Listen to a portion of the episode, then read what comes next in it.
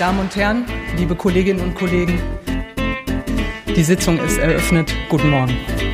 Alter, was mache ich hier eigentlich? Hallo und herzlich willkommen zu Parlamentsrevue. Ich bin Sabrina. Und ich bin Corinna. Und wir sprechen heute über die 19. bis 22. Sitzung des Deutschen Bundestags. Es war viel los wieder in den und wir haben noch nicht mal die ganzen Sitzungswochen. Wir, wir senden jetzt äh, mitten zwischen zwei Sitzungswochen. Also die nächste steht uns direkt bevor. Allerdings ist da eh nur Haushaltsdebatte. Das ist äh, eh nicht so spannend. Das reicht, wenn wir das dann im April besprechen. Ja, und es ist äh, viel passiert. Ja, es gab natürlich ein dominierendes Thema. Äh, ja. Gefühlt.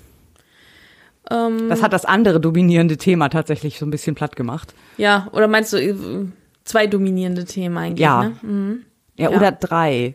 Ist, ähm, ja, müssen wir, wir, wir, wir schneiden im Laufe der Folge noch. Aber es gab nur für an. eine, ein Thema eine Sondersitzung. Das, das ist richtig. Deswegen finde ich, da war das schon das dominierende Thema. Genau. Und äh, ja, um euch äh, da vielleicht auch mal kurz ein bisschen abzuholen, spielen wir noch mal so ein paar Ausschnitte aus vergangenen Reden seit dieser Sondersitzung ein.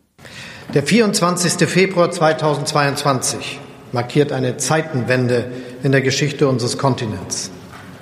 Diese neue Realität erfordert eine klare Antwort. Wir haben sie gegeben. Wie Sie wissen, haben wir gestern entschieden, dass Deutschland der Ukraine Waffen zur Verteidigung des Landes liefern wird. Gemeinsam mit den EU- und Staats- und Regierungschefs haben wir ein Sanktionspaket von bisher ungekannten Ausmaß verabschiedet. Klar ist, wir müssen deutlich mehr investieren in die Sicherheit unseres Landes, um auf diese Weise unsere Freiheit und unsere Demokratie zu schützen. Das Ziel ist eine leistungsfähige, hochmoderne, fortschrittliche Bundeswehr, die uns zuverlässig schützt. Ich habe bei der Münchner Sicherheitskonferenz vor einer Woche gesagt, wir brauchen Flugzeuge, die fliegen, Schiffe, die in See stechen und Soldatinnen und Soldaten, die für ihre Einsätze optimal ausgerüstet sind. Wir werden dafür ein Sondervermögen Bundeswehr einrichten. Und ich bin Bundesfinanzminister Lindner sehr dankbar für seine Unterstützung dabei. Der Bundeshaushalt 2022 wird dieses Sondervermögen einmalig mit 100 Milliarden Euro ausstatten. Die Mittel werden wir für notwendige Investitionen und Rüstungsvorhaben nutzen.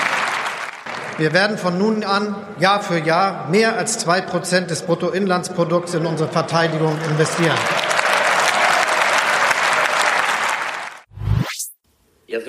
Ich spreche Sie an nach zahlreichen Treffen, zahlreichen Verhandlungen und vielen Schritten, die uns unterstützen.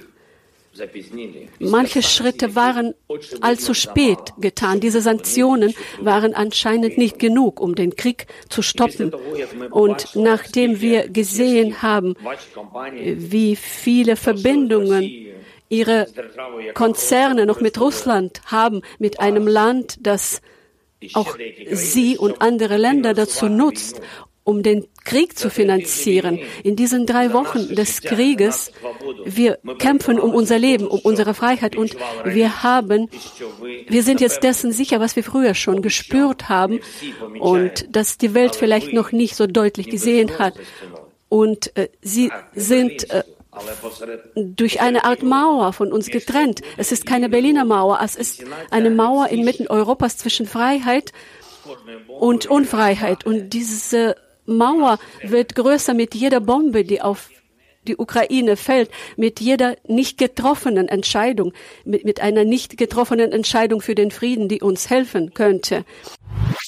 Herr Bundeskanzler, Sie haben vor drei Wochen an dieser Stelle, vor knapp drei Wochen, eine eindrucksvolle Regierungserklärung abgegeben. Es hat in der Zwischenzeit einen Sondergipfel der Staats- und Regierungschefs der Europäischen Union gegeben. Es gibt in wenigen Tagen einen Sondergipfel der Staats- und Regierungschefs der NATO. Und nach dieser Rede heute Morgen von Staatspräsident Zelensky wäre es doch jetzt genau zu dieser Minute der richtige Zeitpunkt, einmal eine Zwischenbilanz zu ziehen, die Frage zu stellen, wo stehen wir? Haben wir das richtig gemacht? Gibt es möglicherweise Entscheidungen, die nachkorrigiert werden müssen?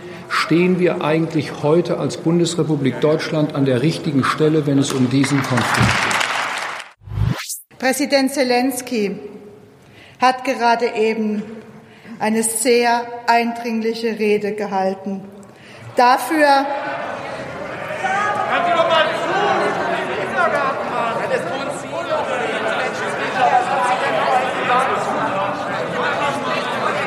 Dafür danke ich ihm ausdrücklich.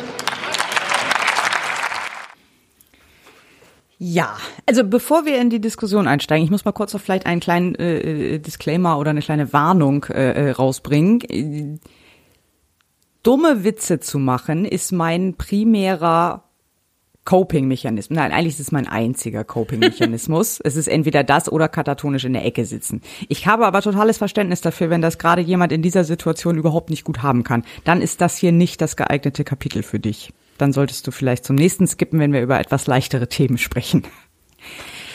Ja, ich glaube, wir müssen noch so ein paar Sachen einordnen. Ja. Von den, von den Clips, die wir gerade gehört haben. Ich habe das bewusst äh, jetzt etwas wild zusammengeschnitten aus den verschiedenen Sitzungen äh, weil das so schön äh, einmal den, den Verlauf wiedergibt und auch äh, zeigt, finde ich, äh, auf was für verschiedenen Ebenen hier eigentlich irgendwas abläuft. Also der erste Clip, glaube ich, den haben die meisten äh, schon in den vielen anderen Medien gehört. Das war aus der Regierungserklärung von Olaf Scholz äh, am 27.02., also kurz nach äh, Kriegsbeginn, kurz nach dem Angriff.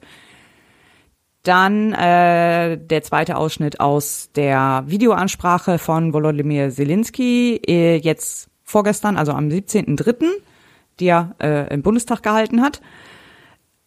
Und da gab es dann im Nachhinein ein bisschen Diskussion darüber, dass sie dann nach dieser Videoansprache des Präsidenten der Ukraine dann einfach so zur Tagesordnung äh, übergegangen sind. Ähm, daraufhin gab es einen GO, also einen Geschäftsordnungsantrag der CDU. Aus der äh, Debatte über diesen Geschäftsordnungsantrag ist dieser Clip von Friedrich Merz, den wir gehört haben und auch der Clip der SPD-Abgeordneten, dessen deren Name ich gerade vergessen habe, ähm, der auch einfach nur mal zeigen sollte, dass mit dieser Einigkeit, die bei der Sondersitzung zwischen den Fraktionen noch herrschte, äh, mittlerweile auch wieder vorbei ist. Ja. Ja, also es ist ähm, ich weiß gar nicht, wo man da anfangen soll. Also erstmal noch ein Einsatz zur Einordnung, dass Friedrich Merz jetzt hier so äh, äh, aufgetreten ist, von wegen, ja, das ist ja wohl unmöglich, dass wir jetzt hier einfach so zur Tagesordnung wieder äh, übergehen und so weiter, ähm, ist so ein bisschen Showveranstaltung, weil sie selber haben erst am Tag vorher der Tagesordnung zugestimmt. So, also. Mh. Ja, das ist so ein bisschen Effekt, Effekthascherei. ja, dann, ne? so ein bisschen merkwürdig. Es wäre ja auch was äh, ganz Neues, wenn diese Einigkeit jetzt äh, überdauern würde. Also ich glaube schon, dass die da äh, alle an einen Strang, an einen Strang ziehen, was die ähm, bessere Ausstattung der Bundeswehr angeht. Aber dass die trotzdem ihre parteipolitischen Kleinkriege führen, ja, auch über klar. dieses Thema hinaus, ist, ja, das ist klar. Also natürlich. Da, deswegen, es ist halt so ein Seitenkick von, von äh, März jetzt auch nicht verwunderlich. Ja. Darf man auch nicht zu viel drauf geben, finde ich. Also, nee, eben, ich wollte es nur noch mal klarstellen, um das jetzt mm. hier, äh, weil nicht jetzt natürlich die CDU sich dann wieder so darstellte, als, äh, äh, ja, hier, wir sind ja die, die Großen, die hier die Ordnung aufrechthalten. Irgendwie, und dann, ja, das, ja. das darf man tatsächlich dann nicht so ernst nehmen. Gut, das nee. war natürlich, das muss ich schon sagen, das war so ein bisschen unglücklich ähm, von der ähm, von der Stimmung her. Also ich fand's auch weird, also dass dann wirklich einfach so, ja, äh, das ist äh, danke Herr Selinski und äh, super Ansprache und wir wünschen Ihnen alles Gute und wir sind alle total betroffen und ja, dann starten wir jetzt mal in die Tagesordnung. Wir gratulieren übrigens äh, dem Abgeordneten so und so zu seinem 60. Geburtstag. ja. äh, okay, das war irgendwie zumal am selben Tag und auch am Tag davor gab es ja aktuelle Stunden Stunden auch zum größeren Themenkomplex Ukraine. Mhm. Warum hat man dann nicht einfach erstens das an den Anfang der Tagesordnung gesetzt, so dass man dann da äh, Raum hat, darüber zu debattieren und, und dann das Thema zu tauschen? Also weil die allgemeine Lage war halt ein Tag vorher die aktuelle Stunde. Ja. Das hätte man auch einfach thematisch tauschen, tauschen können, können mhm. als an den Anfang der Tagesordnung packen können, aber hat man irgendwie nicht für nötig gehalten. Oder zumindestens nach der Ansprache von Präsident Zelensky, dass man sagt so, ähm, wir haben zwar jetzt eine Tagesordnung, die vorsieht, dass wir jetzt über andere Themen sprechen, aber ich möchte gerne jetzt hier eine Pause einlegen, damit wir das alle sacken lassen können. Genau, einfach so. halbe Stunde Sowas hätte Pause, man ja, ja, oder sowas. Das ist eben genau, das, das wäre vielleicht auch eine Möglichkeit Ja. gewesen. So, also dass es dann aber einfach so direkt weiterging, fand ich tatsächlich auch ein bisschen, bisschen Ja, es war strange. unglücklich. Irgendwie war, irgendwie unglücklich. Ja. Und äh, ja, aber die ähm, Regierungserklärung am 27. Die fand ich tatsächlich, die war krass. Ja, das war schon, das war schon wirklich was e extrem Besonderes. Also es gab es, glaube ich, in den letzten, keine Ahnung, 20 Jahren in dieser Form nicht. Also selbst bei den großen Krisen, die in der Zeit passiert sind, ich sage jetzt einfach mal Finanzkrise, ähm, Afghanistan, solche Sachen gab es so eine Art von Ansprache, glaube ich nicht. Das ist wirklich was ganz, ganz, ähm, ja, was heißt Besonderes, also besondere, besonders im negativen Sinne irgendwo. Das Ähm, Wort Zeitenwende fiel fünfmal ja, in der Rede. Zeit, ja, und Olaf Scholz. man muss ja auch sagen, das ist wahrscheinlich sogar noch untertrieben. Also ich empfinde das auch so, Hm. dass das wirklich, es ist eine andere Weltordnung, die wir jetzt haben. Und dadurch muss man einfach sagen, ist das ähm, ja mehr als notwendig gewesen, dass so eine Ansprache kam. Hm. Die kam auch recht zügig, fand ich gut, sehr gut vorbereitet. Ja, äh, Nee, vor allem, es ist ja nicht nur, ähm, wie sehr es eine Zeitenwende für die Weltordnung ist, kann ich wieder nicht beurteilen, weil ne, da sind wir wieder im Ausland, da, da kenne ich mich nicht aus. Aber es ist auf jeden Fall eine Zeitenwende für Deutschland. ja. und für die deutsche Politik und insbesondere für die deutsche Verteidigungs- und Sicherheitspolitik. Ich habe so also ich habe so mehrere Gedanken zu diesem Themenkomplex. Die sind noch unsortiert und die sind auch noch alle nicht zu Ende gedacht, aber ich kann die ja trotzdem mal so in den Raum stellen. Gedanke Nummer eins. Äh, wie bereits erwähnt, ich habe keine Ahnung von sowas. Ähm, alles was so, ich bin, bin froh, dass ich die deutsche Politik einigermaßen verstehe, dass ich da irgendwie eine fundierte Meinung zu Themen haben kann, äh, aber also, ich glaub, ich verstehe an viele, die, die alle beteiligten Länder verstehe ich nicht gut genug, um mich da irgendwie äh, qualifiziert zu äußern. Und die Informationen, die ich bräuchte, um diese Lage jetzt zu beurteilen, die sind mir auch überhaupt nicht zugänglich. So, da komme ich gar nicht ran. Also ich, ich, ich habe gar nicht die Möglichkeit, da wirklich das vernünftig einzuschätzen. Wenn dann der SPD-Bundeskanzler und die grüne Außenministerin von stundenlangen Gesprächen aus Moskau zurückkommen und sagen, ey Leute, wir müssen die Bundeswehr auf Vordermann bringen, dann habe ich dagegen erstmal keine wirklichen Argumente. Ja. So, dann macht mir das erstmal hauptsächlich Sorgen und dann sage ich ja, okay, wenn ihr das sagt, dann müssen wir das wohl machen. Ja, und diese Einstellung, genau dieses Gefühl haben, glaube ich, die meisten, weil Mhm. es ist natürlich so, dass wir in den letzten Jahren, also unsere Generation äh, war in war eine absolute freiheitsverwöhnte äh, Generation. Wir haben nicht mal mehr, nicht mal mehr unsere Eltern haben den Krieg aktiv miterlebt ähm, und wir wir können also von Krieg sind, waren wir hier so weit entfernt, wie es nur irgend geht in der Menschheitsgeschichte, sage Mhm. Ja. ich jetzt mal so. Und ähm, das ist natürlich in dieser Situation ist es dann auch leicht äh, zu sein, ist es dann auch leicht äh, äh, ein Pazifist zu sein und leicht äh, ist es dann auch zu sagen, äh, wir müssen abrüsten, die Bundeswehr braucht nicht so viel Geld, das brauchen wir doch alles nicht mehr und dies und das. Ne? Also das ist natürlich dann diese Position, die viele ja auch vertreten haben, die ich ja auch selber vertreten habe. Äh, na, Militärausgaben stießen mir auch immer sauer auf, sag ich jetzt mal so. Ne? Aber ähm, die, äh, aber in, in dieser Situation, die jetzt, die, die, was jetzt gekommen ist, ist die Sichtweise einfach eine ganz andere. Und man ist aus dieser Blase, aus dieser heilen Welt rausgeschleudert worden und hat halt gesehen, es gibt einfach, es gibt Autokraten auf dieser Welt, die uns gut, das wussten gefährlich, ja, genau, schon. aber die uns auch so gefährlich werden können, weil sie unberechenbar sind und das jetzt auch zeigen. Das ist jetzt, also man, man kriegt jetzt quasi die Wirklichkeit vor Augen gehalten. Und das ist eine ganz andere Sichtweise auf die Dinge. Und dann ist die Zustimmung zur Verteidigung auch wieder eine ganz andere. Weil natürlich das Sicherheitsbedürfnis hier hoch ist, das Freiheitsbedürfnis ist hoch. Wir wollen unsere Werte erhalten, wir wollen frei und sicher bleiben. Und ähm, wenn man sich dann dafür gegen jemanden wie Putin verteidigen muss, muss man entsprechende Ausstattung haben. Und diese Gedanken hatten wir aber alle vorher ja gar nicht. Die kamen ja uns nie in den Sinn, dass sowas überhaupt nochmal notwendig ist. So, und deswegen ist die Sichtweise eine andere und ich glaube, diese, das vertreten ganz viele und ich glaube, da sagen dann auch ganz viele, ja, wenn ihr das sagt und ihr das so einschätzt, dann wird das schon so richtig sein. Ihr führt die Gespräche, ihr wart bei Putin am langen, überlangen Tisch.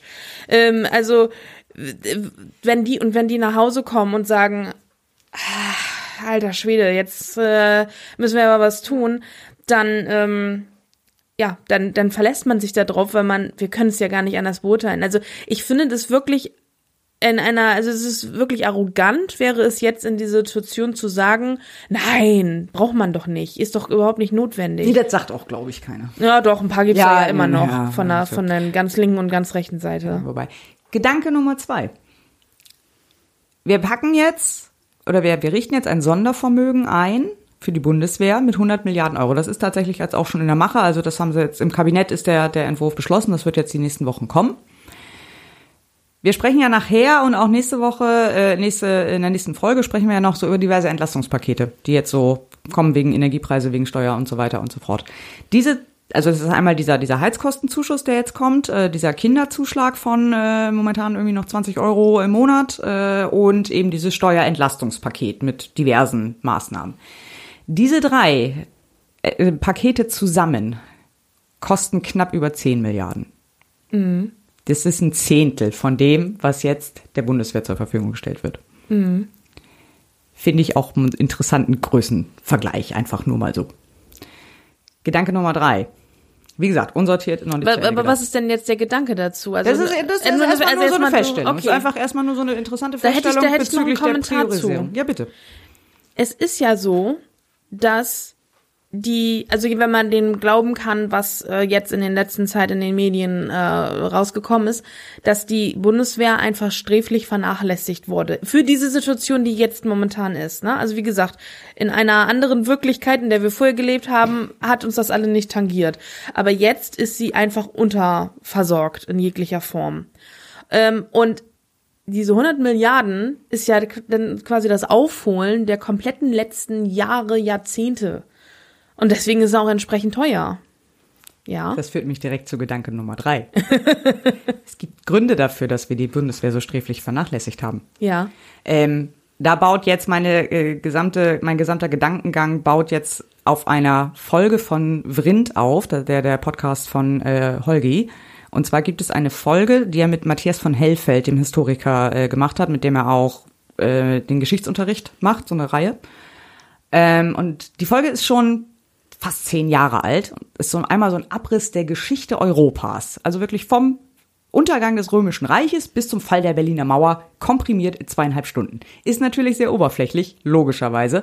Oh, das ist aber ein guter Tipp. Das muss ich mir Ja, mal. das ist ein, eine Folge, ist eine meiner Lieblingsfolgen. Ähm, und die höre ich pro Jahr bestimmt einmal.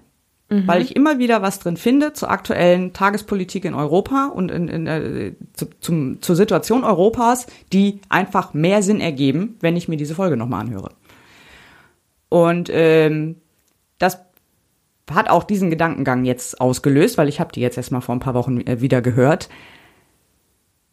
Als Deutschland wieder, äh, als die deutsche Wiedervereinigung war, ist Deutschland wieder die größte wirtschaftliche Macht in Europa geworden. Das waren wir halt seit dem Zweiten Weltkrieg nicht mehr. Oder sogar noch länger wahrscheinlich, äh, weiß ich nicht mehr genau. Ähm, der Rest Europas war sehr strikt dagegen, denn ein starkes Deutschland ist kein Garant für Frieden gewesen in der Geschichte Europas. Ähm, Thatcher war strikt gegen die Wiedervereinigung. Frankreich hatte sehr, sehr große Bedenken, was die Wiedervereinigung angeht. Und zwar aus genau diesem Grund. Die wollten kein starkes Deutschland in der Mitte Europas haben. Weil wir sind einfach, wir sind in der Mitte Europas. So, wenn, wenn, wenn hier irgendwie Unruhe ist, ist überall Unruhe. ja. So, Helmut Kohl und äh, also nicht nur er alleine, aber primär hat den anderen europäischen Partnern diese Sorgen so ein bisschen genommen damals, indem er gesagt hat, wir machen die Wiedervereinigung, aber nur innerhalb Europas, innerhalb der EU, eingebettet in Kooperation mit unseren europäischen Partnern. Und der Grund, warum auch unsere Militärausgaben, unsere, äh, äh, unser Verteidigungsbudget immer so gering war, war genau das. Wir waren zwar die größte wirtschaftliche Macht, aber wir wollten nicht die größte militärische Macht sein. Wir sind aber das größte Land. Wenn wir jetzt tatsächlich unser Militärbudget anheben auf diese von der NATO geforderten zwei Prozent, dann ist Deutschland wieder die stärkste militärische Macht in Europa. Das wollten wir nie wieder sein. Ja gut, aber das muss man natürlich auch im anderen Kontext sehen. Wir sind nun Mitglied der NATO und ähm, es ist, wir, wir sind ja auch durch diesen NATO-Verbund verpflichtet dazu, uns so auszustatten, dass wir uns selber verteidigen können und wir dann auch mhm. die weiteren NATO-Mitgliedstaaten verteidigen können. Und also ich glaube, dieser, dieser, also der Gedanke damals, das sozusagen sich bedeckt zu halten in dieser mhm. militärischen Größe, um die Sicherheit der europäischen übrigen Länder zu gewahren und sagen, hier, wir sind zwar jetzt wieder wirtschaftlich on top, aber ey, wir wollen euch hier nicht an Karren pissen, so ungefähr. Deswegen so bisschen, halten genau. wir uns militärisch Deswegen, zurück. wir haben auch immer die, die, unsere Militärausgaben haben sich immer sehr stark ich weiß nicht, ob bewusst oder unbewusst, immer so sehr stark an der von Frankreich äh, orientiert. Wenn du mal so guckst, die, wie sich die Zahlen so entwickelt haben, das war immer unser unsere Gesamtausgaben für äh, Verteidigung waren immer ungefähr dieselben wie die äh, von Frankreich. Also mhm. mal ein bisschen mehr, mal ein bisschen weniger, aber so die gleiche Größenordnung. Ähm, und jetzt wäre das halt einfach deutlich mehr. Ja, aber das ist einfach auch eine veränderte Ausgangslage jetzt. Es ist eine andere, ja. eine andere Situation. Deutschland und ich glaube, dessen ist sich mittlerweile ja die gesamte EU, gesamte Europa, die gesamte Welt klar. Deutschland hat ja nicht dadurch vor, mit dieser militärischen Größe jetzt irgendwas zu starten, was anderen Leuten schadet, sondern nee. sie versucht ja lediglich jetzt dem äh, Einhalt zu gebieten, was da vom Osten droht. Die Ampelkoalition nicht. Ja, aber genau, aber, aber das ist ja auch in Abstimmung mit dem, mit der EU zum Beispiel ja, alles gelaufen. Gesagt, alles, also ich glaube, das ist eine andere Zeit. Wäre diese Situation Anfang äh, der 90er, Mitte der 90er gewesen, wäre das ein ganz anderes Dilemma. Aber dieses Dilemma gibt es, glaube ich, jetzt nicht mehr. Ich glaube, dass wir jetzt so aufrüsten. Ich glaube, das ist nirgendwo auf andere, also das ist, ich kann mir nicht vorstellen, dass das irgendwo ähm, sauer aufgestoßen ist in der Form, dass man sagt, oh, wir wollen aber nicht, dass die Deutschen wieder so groß werden militärisch. Das kann ich mir nicht vorstellen. Nicht in diesem jetzigen Kontext. Nee, in diesem jetzigen Kontext sehe ich das auch nicht. Aber, aber wer äh, weiß ja nicht, was noch kommt. Meinst du, irgendwann wird Deutschland wieder instabil und dann kommt das wieder, ist das wieder schlecht für andere, dass wir militärisch so gut ausgestattet sind? Ich weiß es sind? nicht. Ich weiß es nicht. Ich sage nur, äh, wie gesagt, auch ich, der Gedanke das ist noch nicht zu Ende gedacht. Also, aber äh, ich sage, das ist halt, das ist halt für mich die Zeitenwende oder mit mit mit der mm. größte Part an dieser Zeitenwende, dass wir wirklich da jetzt einen, einen völlig anderen Ansatz in der Sicherheitspolitik und in der Verteidigungspolitik haben. Das ist wirklich äh, ein massiver Einschnitt. Und also ich glaube, damit ist für, also für mich ist damit das 20. Jahrhundert für Deutschland endgültig vorbei. Mhm. Ja. Das ja, das muss man auch sagen. Es ist auch so. Es ist auch tatsächlich so. Es wäre wahrscheinlich nie so gekommen, wenn Putin jetzt diesen Angriffskrieg nicht gestartet wenn hätte. Putin nicht versucht hätte, das 20. Jahrhundert wieder herzuholen. Genau. Aber es ist jetzt absolut eine veränderte Weltorganisation. Ich sag's immer wieder. Weil auch das Ganze, ähm, also es hat ja auch wirtschaftliche Auswirkungen, die enorm sein werden. Das ist ja uns noch alles noch gar nicht äh, klar. Oder der das, Drops ist noch nicht gelutscht. Das ist ja noch alles noch nicht gelutscht. Selbst wenn dieser Krieg jetzt aufhört, sind die wirtschaftlichen Konsequenzen ja nicht wieder revidierbar. Hm. Wie zum Beispiel das Thema Weizenernte. Na, also dass, dass eben in der Ukraine dem einen der weltweiten Hauptlieferanten von Weizen nicht mehr angebaut werden kann, jetzt zu dieser Zeit, wo normalerweise jetzt gerade die Saat. Ja, zum Beispiel, also es gibt ja mehrere Faktoren, die dadurch in einer globalisierten Welt sowas zum, zum, zur Konsequenz äh, haben. Und ähm, das, darüber sind wir uns ja noch alle gar nicht im Klaren, was das alles bedeutet. Also vielleicht ein paar, also in der Theorie vielleicht schon, aber auch da gibt's Faktoren, die auch die Wissenschaftler noch nicht gar alle nicht ganz bedenken können, weil es geht ja auch noch weiter. Ja. Es ist ja auch noch nicht klar, wie der Krieg ausgeht oder wann er ausgeht. Und diese ganzen Faktoren sind ja noch völlig äh, variabel. Und deswegen kann man auch an der Wissenschaft ja noch keine äh, genauen Prognosen machen, was auch wirtschaftlich auf uns zukommt. Nee, vor allem ist das ja nur Wirtschaftswissenschaft, das wissen die schon.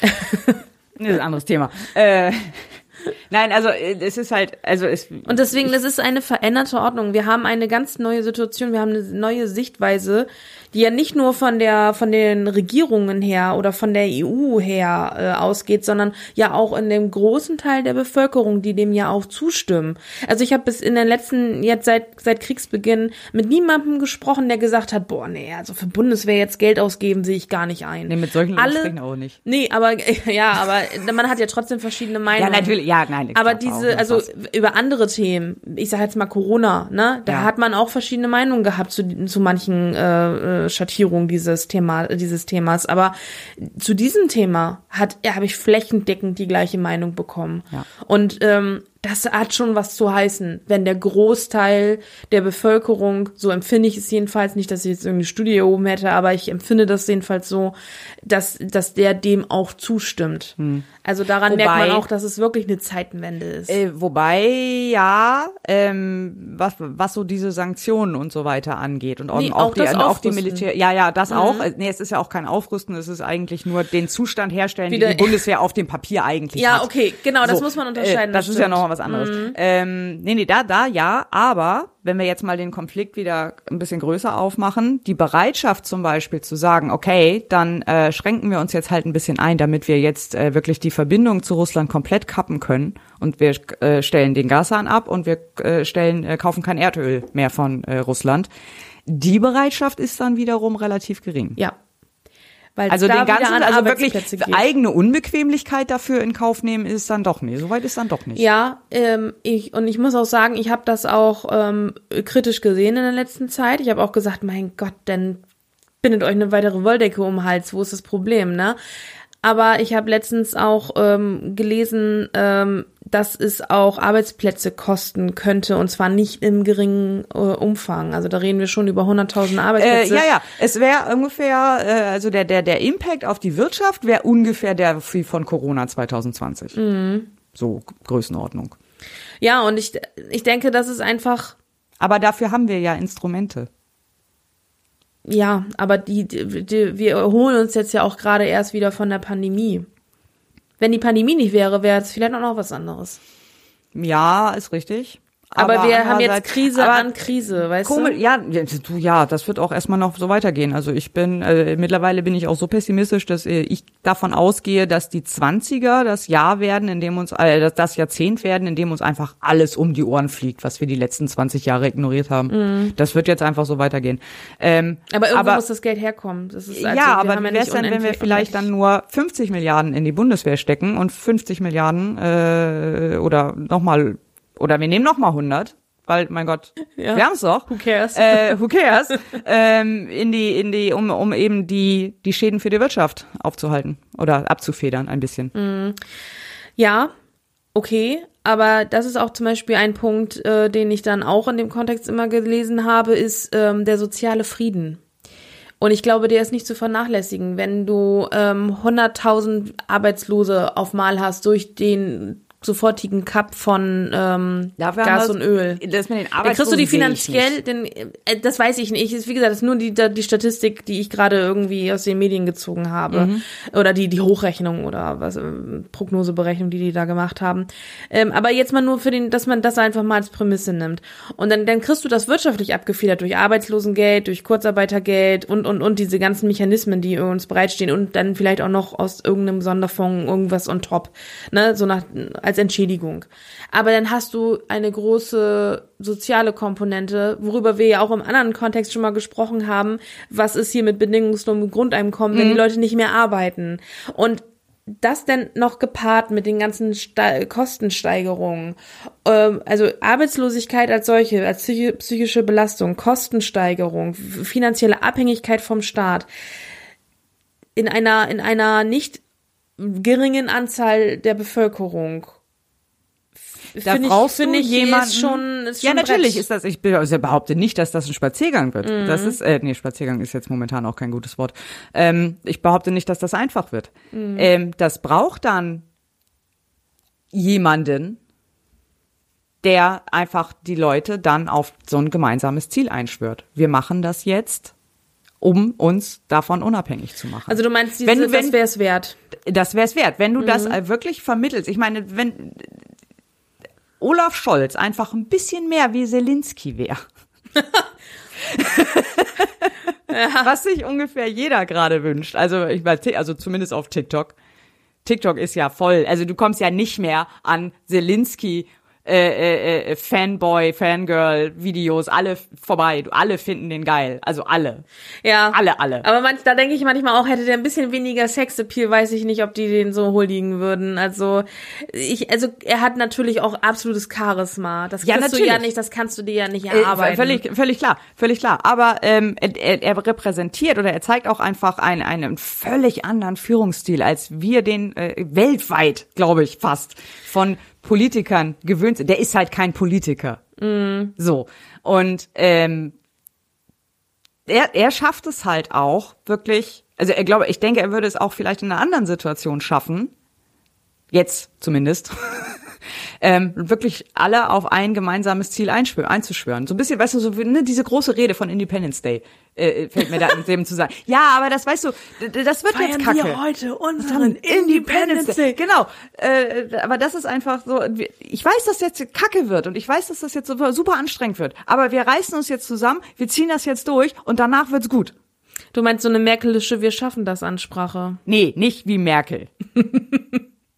Nein, das, das war Ja, kein, aber da kommen wir nämlich zum Punkt. Du, äh, also jemand, der wirklich Das ist ja mitreißt. Wunschdenken. Ja, natürlich ist das Wunschdenken. Aber das, deswegen, also wenn man da über, also was haben wir denn, was ist denn bei uns, was liegt auf dem Tisch?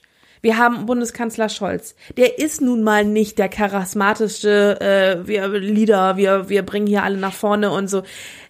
Und, und außerdem ist ja auch die ganze, ähm, also die, die, wir sind nun mal jetzt, wir sind aktiv nicht in einem Krieg. Zelensky hat natürlich eine ganz andere Situation in seinem Land. Der muss so reden, damit sein Land Ja, nicht natürlich. zerfällt. Klar, ich, ich will jetzt auch hier überhaupt nicht äh, das- den Eindruck erzeugen, ich würde jetzt hier irgendwie so, einen- so, einen- so einen äh, charismatischen Führer oder sowas haben wollen. Also das äh, überhaupt nicht. Aber äh, ich sage, was ich, wovon wir abgewichen sind, ist, ich denke, es wäre möglich, durch eine vernünftige Kom äh, Kommunikationsstrategie, das muss ja auch nicht eine Person sein, das kann ja einfach eine allgemeine, äh, äh, gut kommunizierte Strategie sein, wo einfach mal klar gesagt wird, so und so, komm Leute, da, wir machen, das ist der Plan.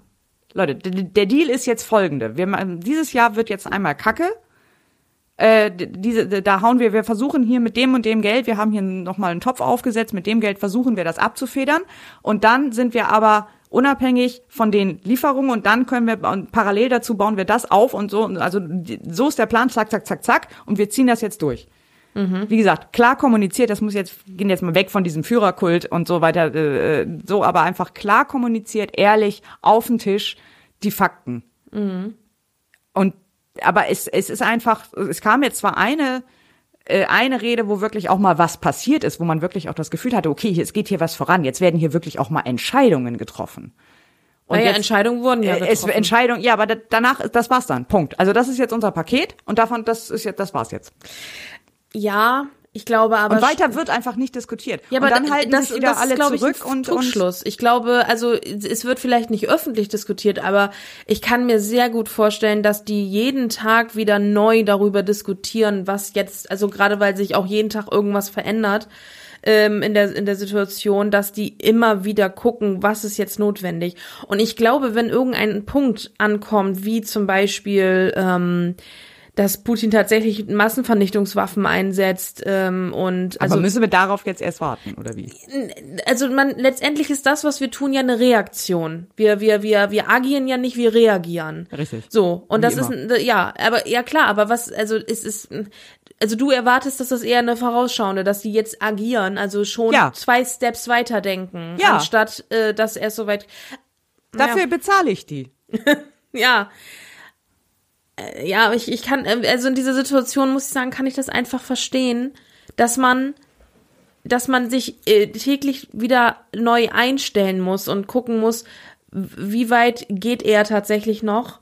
Und aber was, das ist doch, was wie weit er tatsächlich geht, ist doch völlig unabhängig davon, wie wir unsere Energieversorgung aufstellen Ja, wollen. Und aber ob das wir ist ja eine weiterhin auch langfristige in der Geschichte. Zu- Ja, natürlich, aber da müssen wir jetzt, aber jetzt ist der Moment, wo wir auch damit einfach Ja, aber das, was du ja müssen. sagst, ist, dass wir jetzt so einen fortigen Cut machen von Ja. Gas und Öl.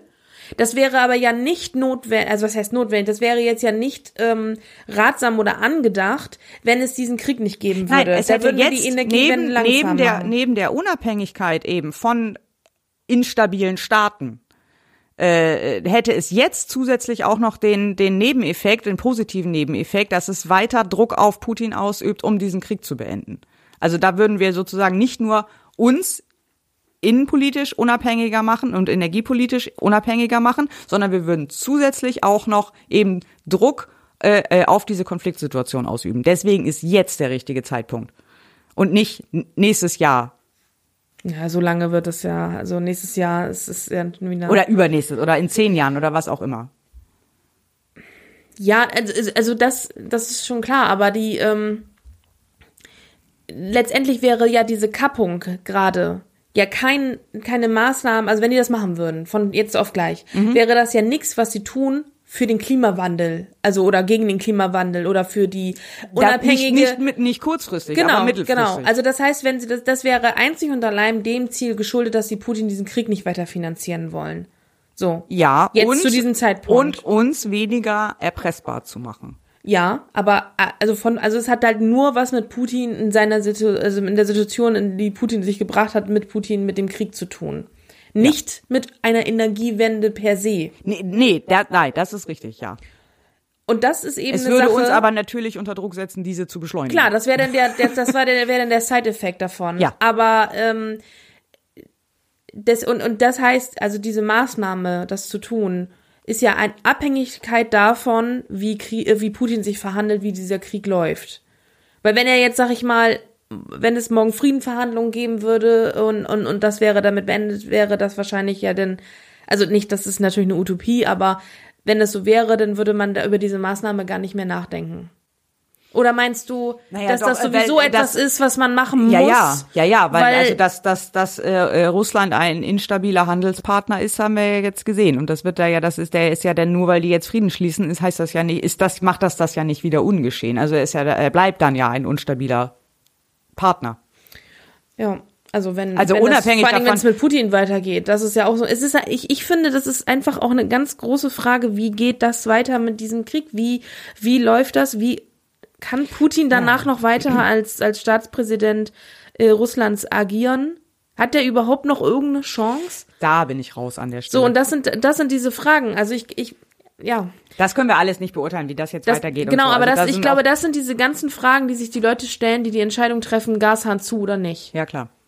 Und deswegen ist es äh, ein bisschen, bisschen, äh, glaube ich, zu trivial gedacht von uns teilweise. Äh, Das, davon gehe ich aus, weil, äh, wie, wie gesagt, wir haben keine Ahnung. Genau, aber das ist nur als äh, deswegen als Gegenargument von mir. Ja, alles gut. Ja, wir wissen alle nicht, wie sich das entwickelt. Wir hoffen das Beste und erwarten das Schlimmste. Ja. Ich glaube, was anderes kann man momentan nicht nicht, Nicht machen. tun, genau. Ja. Kommen wir zu lustigeren Themen. Ich rufe jetzt auf die Tagesordnungspunkte 6a bis e. Hier geht es um die Beratung mehrerer Vorlagen betreffend der Einführung einer Impfpflicht gegen das SARS-CoV-2-Virus. Ja, und dann haben wir ja noch das zweite dominierende Thema. Corona. Ja. Ist ja auch noch nicht vorbei. Doch, morgen. Morgen. Morgen ist der 20. Morgen ist der 20. März. Genau. Ähm, ja, und wir War ein Scherz ja, übrigens. So. ja, ähm, wir hatten in der letzten Folge, war doch in der letzten Folge, Ja, ja, ne? ja genau. Da hatten wir drüber äh, schon mal gesprochen, dass es ja die Orientierungsdebatte zur Impfpflicht gab. Und ähm, jetzt sind danach die Gesetzesentwürfe eingereicht worden und es sind Anträge eingereicht worden. Und jetzt gab es dazu eine erneute Debatte, wo über die Gesetzesentwürfe gesprochen wurde und über die Anträge ähm, gesprochen wurde. Und ähm, ja, also es gibt zwei Gesetzesentwürfe. Ähm, einer sieht eine Impfpflicht ab 18 vor und einer sieht eine Impfpflicht ab 50 vor.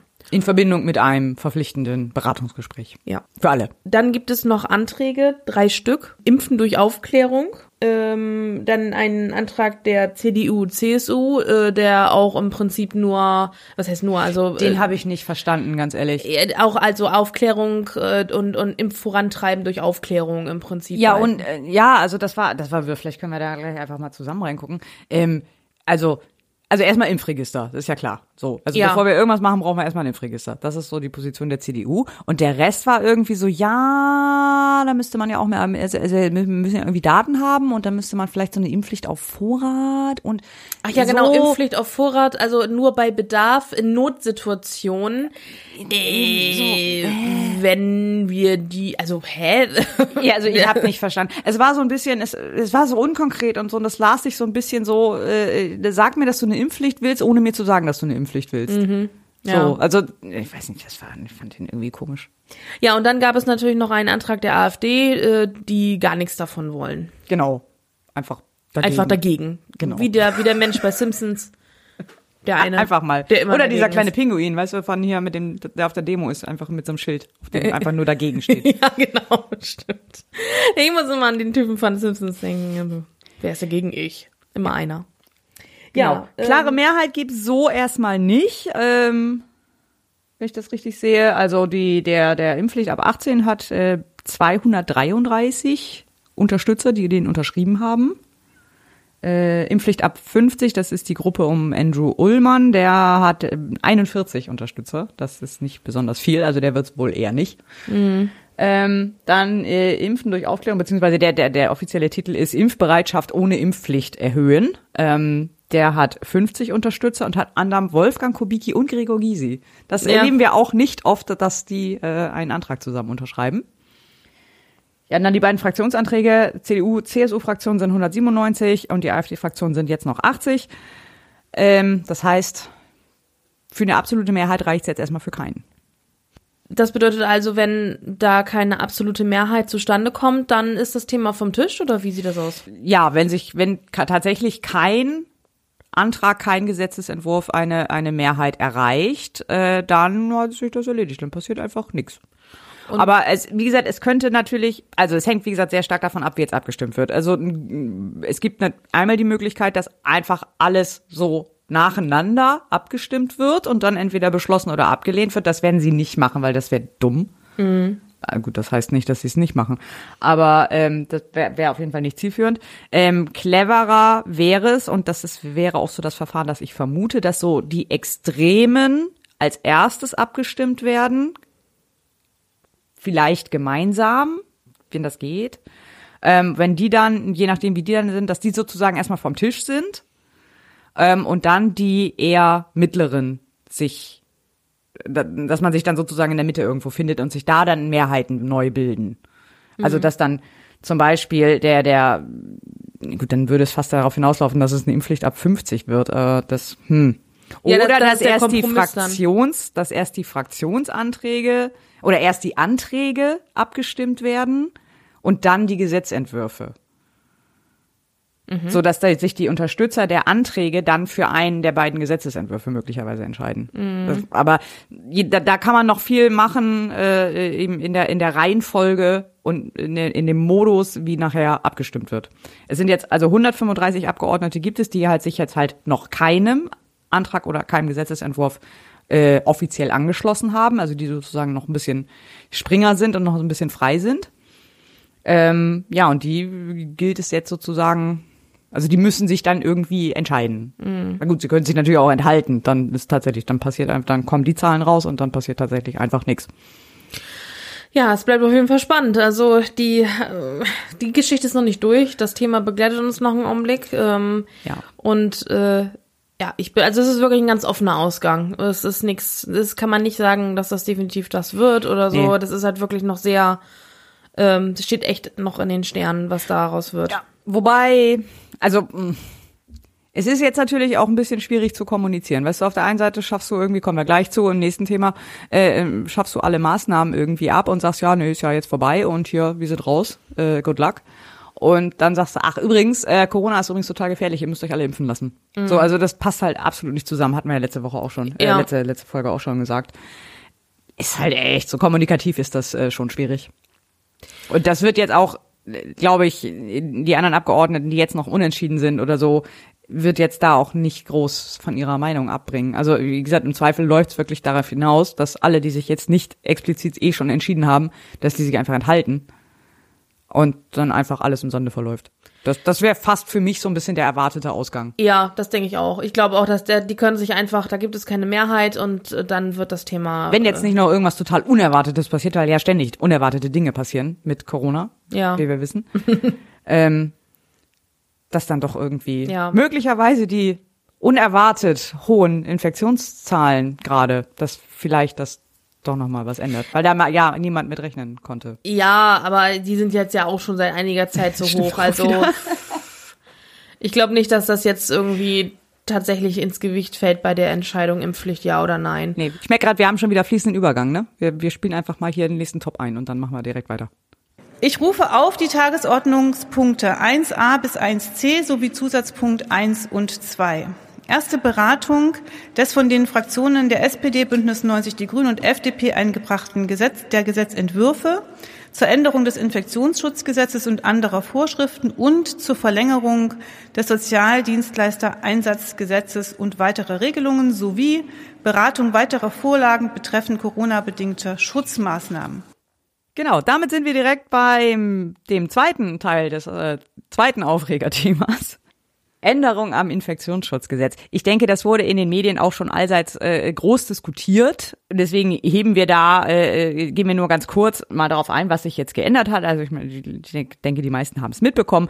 Die Maßnahmen wären ja jetzt ausgelaufen heute zum 19.3. Ähm, und die meisten werden jetzt auch nicht verlängert. Das Infektionsschutzgesetz wurde so geändert, dass äh, im Prinzip nur noch die Maskenpflicht im Fernverkehr bestehen bleibt und die Länder jetzt die Möglichkeit haben, einen sehr eingeschränkten, sehr eingedampften äh, Maßnahmenkatalog aufzusetzen, wenn das Landesparlament beschließt, dass oder wenn, wenn das Landesparlament eine bestimmte Region, einen Landkreis, eine Stadt, eine, eine, eine, eine Gebietskörperschaft, wie es so schön heißt, zu einem Hotspot erklärt.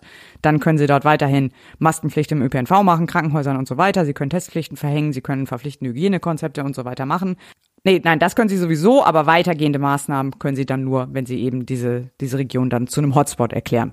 Aber abgesehen davon fällt eigentlich alles weg. Ähm, was ich jetzt noch überhaupt nicht rauslesen konnte, ist, was gilt dann als Hotspot? Ist das definiert oder können das die Nö. Landesregierungen dann auch selber entscheiden? Genau, also, äh, also die Länder, das legen die Länderparlamente fest. Mhm. Es sind keine Kriterien im Gesetz so festgelegt. Da stehen so sehr schwammige Sachen, also wenn ja wie die äh, sehr hohe Pathogenität ähm, oder eine sehr hohe Belastung der, des Gesundheitswesens der kann, äh, zu erwarten ist. Und da ist die Frage, was ist denn sehr hoch? So, also, ja, also es liegt total im Ermessen halt, der jeweiligen... Ja, ja, es liegt total im Ermessen der Länder, Länder, Weil an, an, nach Inzidenzen kann es ja nicht mehr gehen, weil die ist ja eh jenseits von Gut und Böse. Also da äh, das ist ja wahrscheinlich in ganz Deutschland... Äh, Wenn es nach Inzidenzen geht, dann ist hier morgen alles zu. Ja. also das ist ja eben keine, das ist ja kein Kriterium mehr. Nö. Also auch die anderen Faktoren ja offensichtlich auch nicht. Also Hospitalisierungsrate. Hospitalisierungsinzidenz ist auch keine, kein, kein Kriterium mehr. Also es sind, wie gesagt, das sind sehr schwammige Dinge, die, wo kein, keine, äh, keine wirklichen ja, kein wirklicher Anker, an dem man sich da irgendwie festhält oder also, so. Keine, also es wird halt Kriterien. dadurch, es wird dadurch jetzt gesagt, ähm, Länder, ihr seid jetzt auf euch gestellt. Genau. Ihr müsst jetzt beurteilen, wie in eurem Land die Lage ist und danach handeln. Genau. So. Der Bund hat im Prinzip gesagt so, ey Leute, wir sind raus. Ja. Euer Ding. Viel Glück. Und dann kommt es zu so absurden Situationen, dass du dann mit einem Bus zur Bahn, also mit einem Bus zum Bahnhof fährst, dort keine Maske aufsetzen musst, in der Bahn dann aber wieder eine Maske aufsetzen musst. Mhm. Nee, und noch lustiger wirst, wenn, äh, wenn, wenn man so wie wir durch verschiedene Landkreise und Städte äh, pendelt. Bundesländer. Da, äh, äh, Bundesländer in unserem Fall ja sogar noch. Ähm, dass man dann äh, immer die Regelungen, tagesaktuell die jeweiligen Regelungen für die verschiedenen Landkreise und verschiedenen Städte äh, im Blick behalten muss. Gut, wobei ich glaube, das ist relativ ähm, also das ist noch relativ einfach, weil die einzigen oder was heißt die Maßnahmen, die sie ja haben, wenn es nicht gerade ein Hotspot ist, sind ja nur die von Maskenpflicht und Abstandsregeln. Ja, okay, das stimmt natürlich. Also sag mal, wenn man präventiv einfach eine Maske dabei hat und die dann aufsetzt, wenn es irgendwo dann dann kann man ja schon Ich habe die sowieso auf. Ja, genau, also das sowieso, die meisten werden sie wahrscheinlich sowieso nicht so einfach abnehmen. Also jedenfalls ich nicht, also kann ich jetzt auch nur von mir persönlich sprechen, aber ich werde du ja auch nicht. Ähm, und wenn man sie aber dann, weil man sagt, ich will sie nicht tragen, aber man hat sie in der Tasche und kann sie dann halt aussetzen, wenn man irgendwo, keine Ahnung, irgendeinen Landkreis überschreitet mhm. und da was anderes gilt, ja, dann hast du doch schon alles getan. Ja, es wird auf jeden Fall äh, klar, okay, die, die Maßnahmen sind erwartbar, aber trotzdem wird's halt eh ein totaler Flickenteppich, weil du ja. dann auch immer auf dem Laufenden bleiben musst, so ja, gilt jetzt gilt es jetzt oder gilt es jetzt nicht? Aber äh, äh, was ich was ich richtig ähm, richtig verwirrend gefunden hätte, ist, wenn jetzt zum Beispiel dann 3G und 2G-Regeln unterschiedlich gelten können. Also das ist ja keine Maßnahme, die hier angedacht ist. Nee, also, das äh, gibt's jetzt so nicht. Ich glaube, das ist wahrscheinlich nur in den, in den Hotspot-Maßnahmen. dann. Da ist drin, es dann, ne? genau, da könnte man das dann wieder Also man muss sich eigentlich machen. hauptsächlich in, äh, in erkundigen, komme ich in einen Hotspot. Das ist eigentlich wichtig. Ja. Ne? Weil da gibt es dann nochmal wieder andere Maßnahmen, die dann gemacht werden können. Können, genau. Können, die dann können. aber auch wiederum individuell beschlossen werden. Das die, ist eben genau. kein fester Katalog, der dann grundsätzlich greift, sondern dass ja. die, die, Länder können sagen, äh, das ist jetzt ein Hotspot und deswegen machen wir das und das und das. Ja, So, Genau. das musst du, also da musst du dann Man weiter, du musst halt immer auf dem beschaffen. Laufenden Ja. weiterhin bleiben. Ja, Mhm. genau. Du kannst dich auf nichts, äh, kannst dich nicht darauf verlassen, dass ein bestimmter Katalog zu einem bestimmten, bei einer bestimmten Kategorie greift. Ja, So. Also im Grunde wie jetzt. ja, Nur noch weniger Regeln. ja. Ja, ähm, ich finde das alles, also das ist, also sie haben wirklich einfach aufgegeben. Sie hätten auch einfach sagen können, Leute, wisst ihr was? Wir haben keinen Bock mehr. Wir wissen, ihr Ja. habt auch keinen Bock mehr. Ja. Äh, Wir lassen es jetzt einfach. Die einzige Obliegenheit des Bundes bleibt jetzt beim Fernverkehr. Das, Ja. das ist jetzt so das Einzige, was, was durch den Bund geregelt ist. Ja, da konnten sie sich nicht rausreden, weil Züge fahren nun mal durch mehrere Bundesländer. Ja, Und so. Aber das ist, also ich finde auch die, an diesem ganzen Verfahren hat man einfach gemerkt, dass sie einfach keinen Bock mehr haben. So, also es gab ja, das war ja auch schon wieder so ein, so ein, so ein äh, schnell, schnell, schnell, schnell, schnell Geschichte. Ähm, der, der Gesetzentwurf kam irgendwie auch am selben Tag rein, an dem der, an, äh, der Ausschuss sich damit beschäftigen musste. Also der, der Ausschuss hat sich schon damit beschäftigt, bevor der überhaupt offiziell überwiesen wurde. Ähm, dann gab es eine Anhörung im Ausschuss, da können wir gleich noch mal ganz kurz reinhören. Nee, wir hören einfach vor, genau, wir hören vielleicht doch vorher mal eben rein. ganz klar, dass die Sieben-Tage-Inzidenz steigt. Das Gleiche gilt für die Zahl der Patienten auf Intensivstationen. Ähm, die Todesfälle steigen, Hospitalisierungsraten steigen. Und etwas, was nicht steigt, ist die Rate der Impfungen in Deutschland. Und zunehmend sehen wir auch sehr hohe Personalausfälle in, in den Kliniken äh, gerade auch und auch in anderen Bereichen des gesellschaftlichen Lebens. Von daher ähm, kann man, glaube ich, ziemlich also klar ableiten, dass ähm, diese Zahlen steigen werden, wenn es zu weiteren ähm, Lockerungen von Basisschutzmaßnahmen, wozu ich das Testen und das Maskentragen zählen würde, kommen wird. Es ist, glaube ich, wichtig, sich erst einmal vor Augen zu führen, dass wir in einer anderen Phase der Pandemie uns befinden. Wir haben eine Impfung, die effektiven Eigenschutz vor schwerem Verlauf bietet. Und wir haben eine neue Virusvariante, die zwar sehr leicht übertragbar ist, aber bei Geimpften wie auch bei Ungeimpften häufiger zu milden Verläufen führt. Wir können also damit rechnen, dass die Infektionszahlen mit besseren Wetter, höherer UV-Strahlung, höheren Temperaturen, veränderter Luftfeuchtigkeit abnehmen werden. Und ich bitte auch eines zu bedenken, viele sind gerade unter einer, unter der falschen Annahme, dass der Sommer entspannt wird, weil es zu einem saisonalen Effekt kommt. Ja, den gibt es, diesen saisonalen Effekt. Ähm, den gab es und es gab auch entspannte Sommer 2020, 2021. Man muss aber bedenken, dass wir zu diesen Zeitpunkten strikte Maßnahmen implementiert hatten. Wenn wir die jetzt aufgeben, werden die Zahlen auch im Sommer, auch mit einem saisonalen Effekt, weiter steigen und die Belastung wird kontinuierlich hoch sein, wie sie jetzt ist, oder, und davon gehe ich aus, noch deutlich weiter steigen. Das Erste, was man definieren müsste, ist die Strategie, die man mit dieser Hotspot-Regelung verfolgt. Diese Regelung mit der signifikant erhöhten Pathogenität sehe ich kritisch, weil es dort relativ spät, wie auch Frau Kiesling schon gesagt hat, dort zu einem wissenschaftlichen Konsens kommt. Das haben wir zum Beispiel bei den bisherigen Varianten ähm, erst sehr spät dort einen wissenschaftlichen Konsens und auch es ist tatsächlich nicht genau definiert, was damit gemeint ist. Also zum Beispiel, ob das eine höhere Case-Fatality-Rate ist oder sowas. Also diesen Punkt ist zumindest auch für eine Verwaltung oder für eine Landesregierung ohne wissenschaftlich deutliche Unterstützung nicht ähm, bewertbar.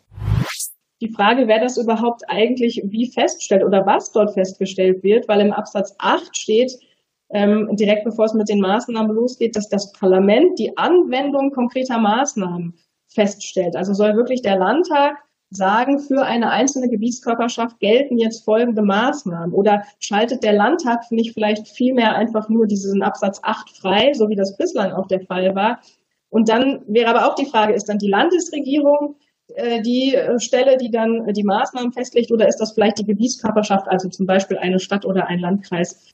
Ja, also ich habe mir jetzt bei diesem Einspieler habe ich mir geschenkt, alle äh, Sachverständigen einmal einzublenden, denn diese ganze Anhörung war im Prinzip Zeitverschwendung. Also das war alles viel zu hektisch, es war alles viel zu kurzfristig. Keiner von denen hatte, also oder weder die Abgeordneten noch die Sachverständigen hatten wirklich die Chance, vorher sich den Gesetzesentwurf äh, auch nur durchzulesen, geschweige denn ihn wirklich zu durchdenken und durchzuarbeiten. Also es war wirklich so knapp alles bemessen. Die haben nicht mal, die haben es nicht mal geschafft, für alle Namensschilder zu drucken in dieser Anhörung. Einige hatten dann so, weißt du, so wie in der Schule, so gefaltete DIN A4-Zettel äh, äh, aufgestellt, wo die ihren Namen draufgeschrieben haben selber. Weißt du, wenn du nicht mal genug Zeit hast, dir Namensschilder zu drucken, dann hast du auch keine Zeit, dir die Unterlagen vernünftig durchzulegen. Es waren Leute eingeladen, die einfach zu dem Thema überhaupt nichts zu sagen hatten. Das wussten sie auch selber. Die sind auch, äh, also der, der, der am geilsten fand ich irgendwie Kevin Schmidt vom DGB, ähm, der sich, glaube ich, die ganze Zeit selber gefragt hat, so Alter, was mache ich hier eigentlich? ähm, und der dann auch zwei, drei Sachen gefragt wurde, einmal zum Kurzarbeitergeld und dann irgendwie noch zu einer anderen Sozialleistung und der sich dann auch selber, glaube ich, total verarscht vorkam, weil, weil warum er denn zu einer Anhörung über Infektionsschutzgesetz eingeladen ist und dann was zu Kurzarbeitergeld gefragt wird. Ähm, und der hat dann auch nur so mit ja, gearbeitet für äh, so nach dem Motto so ja halten wir für sinnvoll, danke. Also der hat einfach das Spiel einfach nicht mitgespielt. Und äh, also wie gesagt, das das war äh, das war einfach das war einfach eine reine Showveranstaltung. Die FDP hat ihre ihren Zeitkontingent, also jede Partei hat ja in so einer Anhörung immer so ein gewisses Zeitkontingent, wo sie dann Fragen stellen können. Und äh, die FDP hat halt elf Minuten und die hat sie komplett an Hendrik Streeck gegeben. Sie hat keine anderen Sachverständigen gefragt. Alle anderen haben alle verschiedene Leute gefragt. FDP hat komplett Hendrik Streeck reden lassen, elf Minuten. Mhm. Ist so alles klar, weiß ich Bescheid, wo das hingeht. Also ja. brauche ich, brauch ich mir eigentlich gar nicht anhören hier. Ja, ja. So, also jetzt äh, unabhängig jetzt mal davon, was äh, Henrik Streeck, äh, äh, wie, wie der so drauf ist und was er so sagt und so, also und auch völlig unabhängig davon, dass er bisher mit seinen Prognosen noch nie recht hatte, ähm, äh, ist es einfach, das ist einfach kein kein, kein, kein ordentliches Verfahren dann. Mhm. So, wenn, wenn du einfach, du hast deinen Sachverständigen und den lässt du einfach frei sprechen die ganze Zeit lang. Das ist, das ist nicht der Sinn der das ganzen Geschichte. ist kein Austausch. Das ist kein mhm. Austausch. Mhm. Ja. So, das ist, das ist eine Showveranstaltung. Und dann ist, also das, das war einfach, und das spricht, ist einfach so bezeichnend für dieses ganze Verfahren, weil also, dass, dass, dass diese Änderung, also dass diese, dieses Datum jetzt vor der Tür steht, dieser 19.3., wo alles ausläuft, das ist keine neue Information. Ja. So, dass, dass dann wieder alles so in so einem Rush-Verfahren, äh, in so einem Blitzverfahren gemacht werden muss und so, bestand absolut keine Notwendigkeit für. Aber das, das ist ja wie so ein roter Faden, das sich durch die genau. gesamte Corona-Politik zieht. Dieses, genau. Diese, die letzte Folge haben wir doch eingeleitet mit dem, oder muss ich jetzt nochmal schnell ein Gesetz ändern? Mhm. Das ist doch genau das Gleiche, ne? Also die, diese, die, äh, dieses, äh, es, es läuft was aus, weil die, weil die ganzen Gesetze und Verordnungen alle befristet sind was ja auch an sich korrekt ist, weil man eben immer wieder auf die neue Situation reagieren möchte. Ähm, aber dann irgendwie kommen diese Fristenden immer total überraschen und alles muss so holter die Polter gehen. Ja. Ist absolut nicht nachvollziehbar, warum das so sein muss, ne? Genau, und auch so, jetzt war es auch in diesem Fall und jetzt äh, haben sie halt, ja, wie gesagt, sie hätten auch einfach ehrlich sein können und sagen können, ey Leute, ja. lass, lass uns doch einfach, wir haben es verkackt, wir sehen es ein, wir lassen es jetzt einfach. Ja.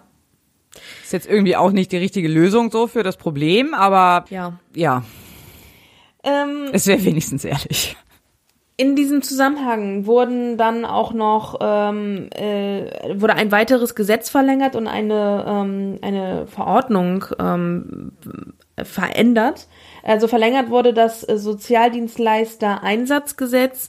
Da geht es um äh, Förderung von sozialen Einrichtungen wie zum Beispiel Behindertenwerkstätten, die halt während der Corona-Krise äh, belastet waren, dadurch, dass sie eben ähm, mit den, ja, also äh, mit mit ähm, nah, also menschnah sozusagen tätig sind und sie müssen ähm, gesonderte gesonderte finanzielle Unterstützung erhalten, weil äh, die eben finanziell abhängiger sind ähm, äh, davon, dass sie unterstützt werden. Und da gab es dann eben jetzt die Verlängerung. Das ist schon mal während Corona äh, 2021 beschlossen worden, das Gesetz als solche. Und das wurde jetzt nur noch mal verlängert. Also, dass diese sozialen Einrichtungen weiteren, weitere Unterstützung bekommen in der Form, in der sie sie bisher bekommen haben während der Corona-Krise. So, und Man dann, könnte fast meinen, Corona wäre doch nicht vorbei. Ja, ja, es gibt natürlich, klar, Kurzarbeitergeld läuft auch weiter. Also ja, diese ganzen Sachen weiter. laufen ja weiter. Diese ganzen Unterstützungsmaßnahmen, die es gibt, ähm, die laufen weiter. Die werden ja immer wieder sukzessive verlängert. Also äh, es, ist nicht vorbei. Das ist ja natürlich völliger Blödsinn. Nur die ne? Homeoffice, ja, der Homeoffice. Äh, Genau, Dings. das ist jetzt das nächste aus der Arbeits, äh, Corona-Arbeitsschutzverordnung. Die wurde jetzt verändert, eben an Anpassung zu der Änderung des Infektionsschutzgesetzes. Ähm, Dort sind nämlich jetzt ein paar Punkte verändert. Das werden wahrscheinlich einige auch schon mitbekommen haben, nämlich wenn die Arbeitgeber ihre Rundmails schreiben und sagen, wie es ab sofort läuft. Ähm, diese Corona-Arbeitsschutzverordnung gilt also vom 20.03. bis 25.05. erstmal. Und äh, zukünftig ist es so, dass auch hier die Eigenverantwortung äh, bei den Arbeitgebern liegt. Also auch genauso wie bei dem Infektionsschutzgesetz ähm, gibt es keinen festen Maßnahmenkatalog mehr, ähm, sondern es wird gesagt, ihr müsst selber entscheiden, was notwendig ist. Das, das hat ja in der Vergangenheit auch immer super funktioniert. Ja, das soll anhand einer Gefährdungsbeurteilungsprüfung äh, stattfinden. Diese Gefährdungsbeurteilungsprüfung muss im Rahmen der Arbeitssicherheitsmaßnahmen äh, sowieso durchgeführt werden. Also das ist ein äh, gängiges Verfahren äh, im Unternehmen, Arbeitssicherheitsmaßnahmen. äh, und da gibt's dann eben Gefährdungsbeurteilungen auf verschiedene Bereiche. Und da soll dann eben, oder da fällt dann eben diese das Corona-Thema mit rein. Also die machen dann anhand, machen eine gesonderte Gefährdungsbeurteilung für Corona-Infektionsthemen. Und ähm, anhand dessen müssen sie eben prüfen, ob die AHA-Regel eingesetzt werden muss, ähm, welche Maßnahmen sie zur Verminderung von Personenkontakten treffen müssen. Sprichwort Homeoffice. Also der Arbeitgeber darf natürlich weiterhin Homeoffice anordnen beziehungsweise erlauben, wenn er der Meinung ist, dass das zur Verringerung der Personenkontakte führt und das als sinnvoll erachtet. Aber das liegt einzig und allein im Ermessen des Arbeitgebers. Das ist keine gesetzliche Pflicht mehr. Mhm. Ähm, und eben ob ähm, die, äh, die, die, die Testangebote weiterhin aufrechterhalten werden, ist auch äh, völlig dem Arbeitgeber überlassen. Also der darf weiterhin Testangebote zur Verfügung stellen, muss es aber nicht mehr. Ähm, und genauso ist es ähm, jetzt mit den Impfangeboten. Ähm, beziehungsweise da ist noch eine kleine, also ein, kleiner, noch eine kleine Pflicht drin. Der Arbeitgeber ist dazu angehalten, das Impfangebot, also die, die, die, den Zugang zu Impfungen zu erleichtern. Das heißt, er ist dazu angehalten, das während der Arbeitszeit zu erlauben. Mhm. Ähm, das bedeutet nicht, dass das dann Arbeitszeit ist, aber man darf während, man darf seine Arbeitszeit unterbrechen, um zu einer Impfung zu gehen. Ah ja. Das ist der Unterschied zwischen, äh, es gilt als Arbeitszeit und während mhm, der Arbeitszeit. Ja. So, und ähm, das muss der Arbeitgeber erbei erlauben. Also das ist da, das ist da mit drin. Aber das, das ist das Einzige, was nicht ganz in seinem Ermessen, in seinem eigenen Ermessen steht. Ähm, aber alles andere von den Sachen, die ich gerade aufgezählt habe, ist völlig alleine eigenes Ermessen des Arbeitgebers anhand von Gefährdungsbeurteilung mit den Sicherheitsbeauftragten, äh, intern oder extern. Das heißt, die ArbeitnehmerInnen haben keinen Anspruch mehr auf gar Nein, nichts. du hast keinen Anspruch mehr. Wenn dein Arbeitgeber sagt, Homeoffice ist nicht notwendig, wir kriegen das auch so hin, dann musst du wieder im Büro erscheinen. Ah, okay. Genau, so ist das. Und das Sehr schön, ja, super. Die einen oder anderen vielleicht mitbekommen haben. Es gab ja wahrscheinlich, es gab schon Rundmails. I've been looking for freedom. Herrlich. Äh, wir müssen noch kurz dazu sagen, die Verordnung ging jetzt nicht durch den Bundestag, also die braucht ihr nicht in der Tagesordnung suchen. Das ist eine Verordnung, die halt rein vom äh, Bundesarbeitsministerium äh, erlassen wird. Also da ist keine Zustimmung des Bundestags erforderlich, aber wir wollten sie hier der Vollständigkeit halber nochmal mit, mit aufzählen. Genau, ja, und damit ist das Corona-Thema so Wolltest weit. gerade sagen, beendet. Beendet. Nein, hier in dieser Folge abgefrühstückt. Für diese Folge haben wir das abgefrühstückt. Ja. Genau, wir kommen zum nächsten Thema. Das sind die Punkte 11a und 11b. Dabei handelt es sich um die zweite und dritte Beratung des von den Fraktionen von SPD, Bündnis 90, die Grünen und FDP eingebrachten Gesetzentwurfs zur Gewährung eines einmaligen Heizkostenzuschusses aufgrund stark gestiegener Energiekosten. Wir kommen zu einem, ja, doch etwas erheiternderen Thema, auch wenn es in einem größeren Themenkomplex ist, der dann wiederum nicht ganz so erheitert ist. Ähm, wir kommen zum Heizkostenzuschuss. Ist ein bisschen, was daran nicht erheiternd ist, ist natürlich, dass er überhaupt notwendig ist. Äh, der Auslöser ist äh, offensichtlich die, die, die gesteigerten äh, Energiepreise, die doch einige Menschen sehr belasten. Und äh, um diese wieder zu entlasten, wurde jetzt ein Heizkosten ein einmaliger Heizkostenzuschuss für eine bestimmte Gruppe beschlossen. Wir hatten es in der letzten Folge schon einmal kurz angekündigt. Ähm, der Entwurf wurde in der letzten Sitzungswoche in erster Lesung schon mal debattiert, ist dann in den Bauausschuss überwiesen worden.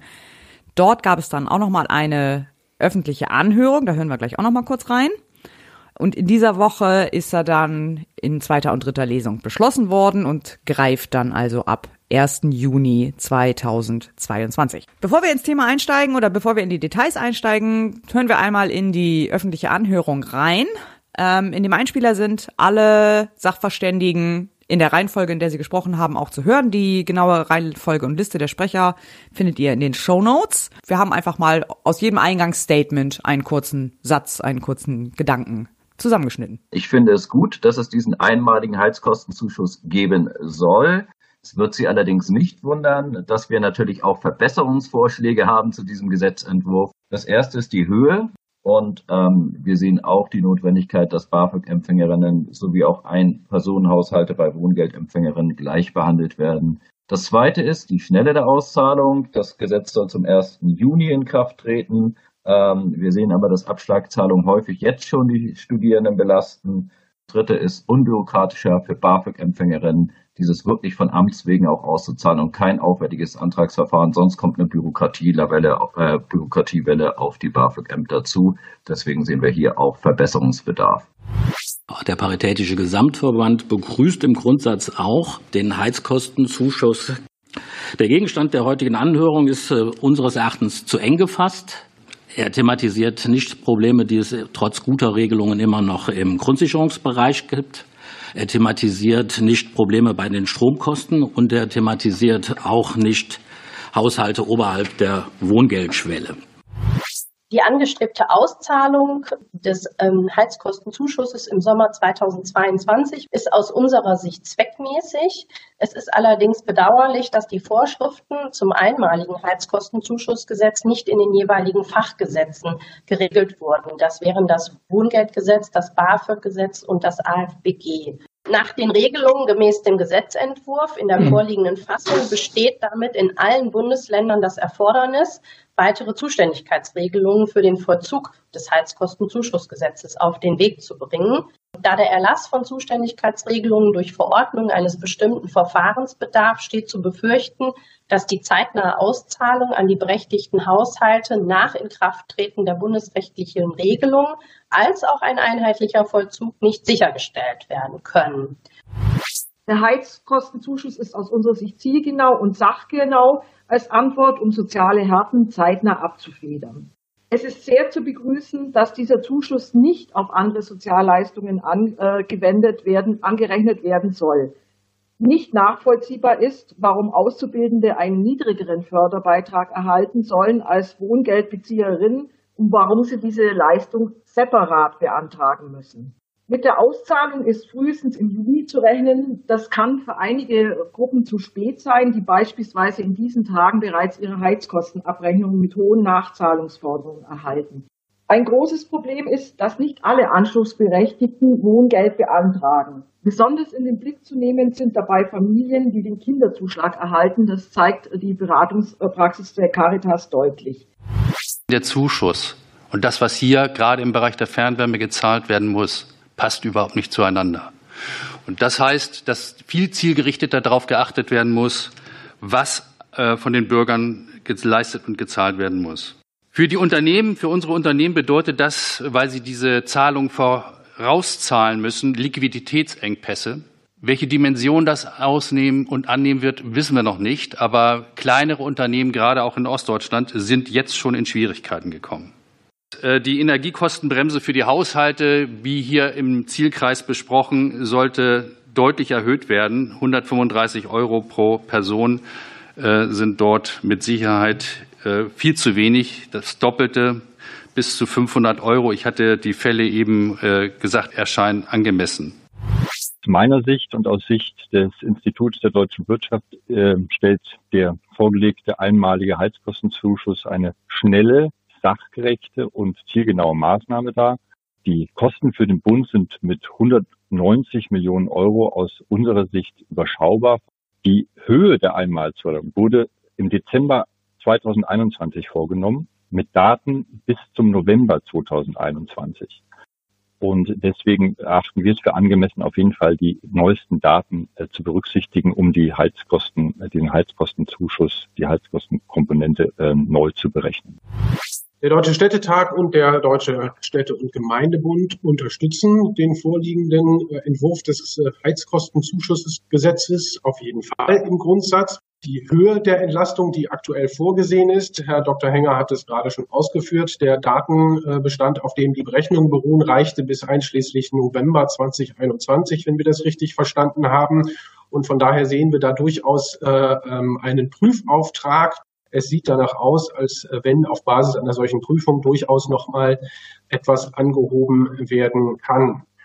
Ähm, die Wohngeldstellen in den Kommunen sind nach wie vor massiv von Corona-Konsequenzen belastet. Wir bitten aber auch dann in den Details hier bei der Umsetzung des Heizkostenzuschusses keine weiteren Belastungen ähm, ähm, uns aufzubürden. Dem zustimmenden Tenor eigentlich aller Vorrednerinnen und Vorredner, dass eine kurzfristig Entlastung geringverdienender Haushalte sinnvoll ist, folge ich natürlich vollumfänglich auch. Hinsichtlich der Höhe halte ich die Äußerungen meiner Vorredner für stichhaltig, dass die jüngsten Entwicklungen eine Nachberechnung erforderlich machen dürften.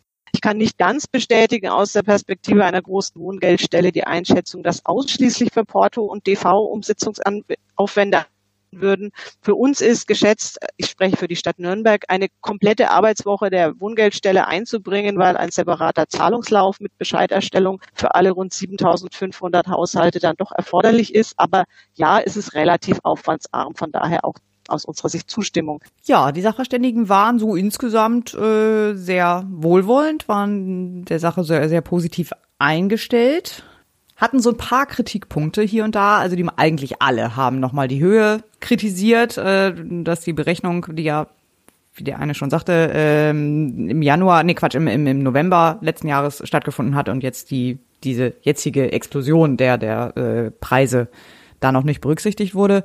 Der Ausschuss hat dann über den Antrag noch weiter diskutiert und es wurden dann eigentlich fast alle Kritikpunkte, die von den Sachverständigen kamen, auch in den äh, Gesetzentwurf mit eingearbeitet. Also die Höhe von, ursprünglich waren es glaube ich 135 Euro, also, die gesamten Sätze wurden halt einfach nochmal verdoppelt. Es wurde dann auch geändert, äh, dass das BAföG-BezieherInnen das nicht nochmal gesondert beantragen müssen, sondern die kriegen es jetzt auch einfach zusammen ausgezahlt. Da hat mir auch, ich weiß auch nicht, warum das da überhaupt drin stand dass die das extra nochmal beantragen sollen, weil, was soll das? Mm, ja, so, also, darauf hat sich gehofft, mir überhaupt dass das nicht erschlossen. Den, der eine oder andere dann nicht beantragt und dann sparen sie dann noch was. Ja, ungefähr. keine Ahnung, aber weiß ich nicht, was das soll. Ähm, geblieben ist das Datum, also es bleibt beim 1. Juni, auch wenn äh, jetzt schon einige natürlich, womit die eine Sachverständige völlig recht hat, jetzt schon ihre, ihre Betriebskostenabrechnung ja schon bekommen haben.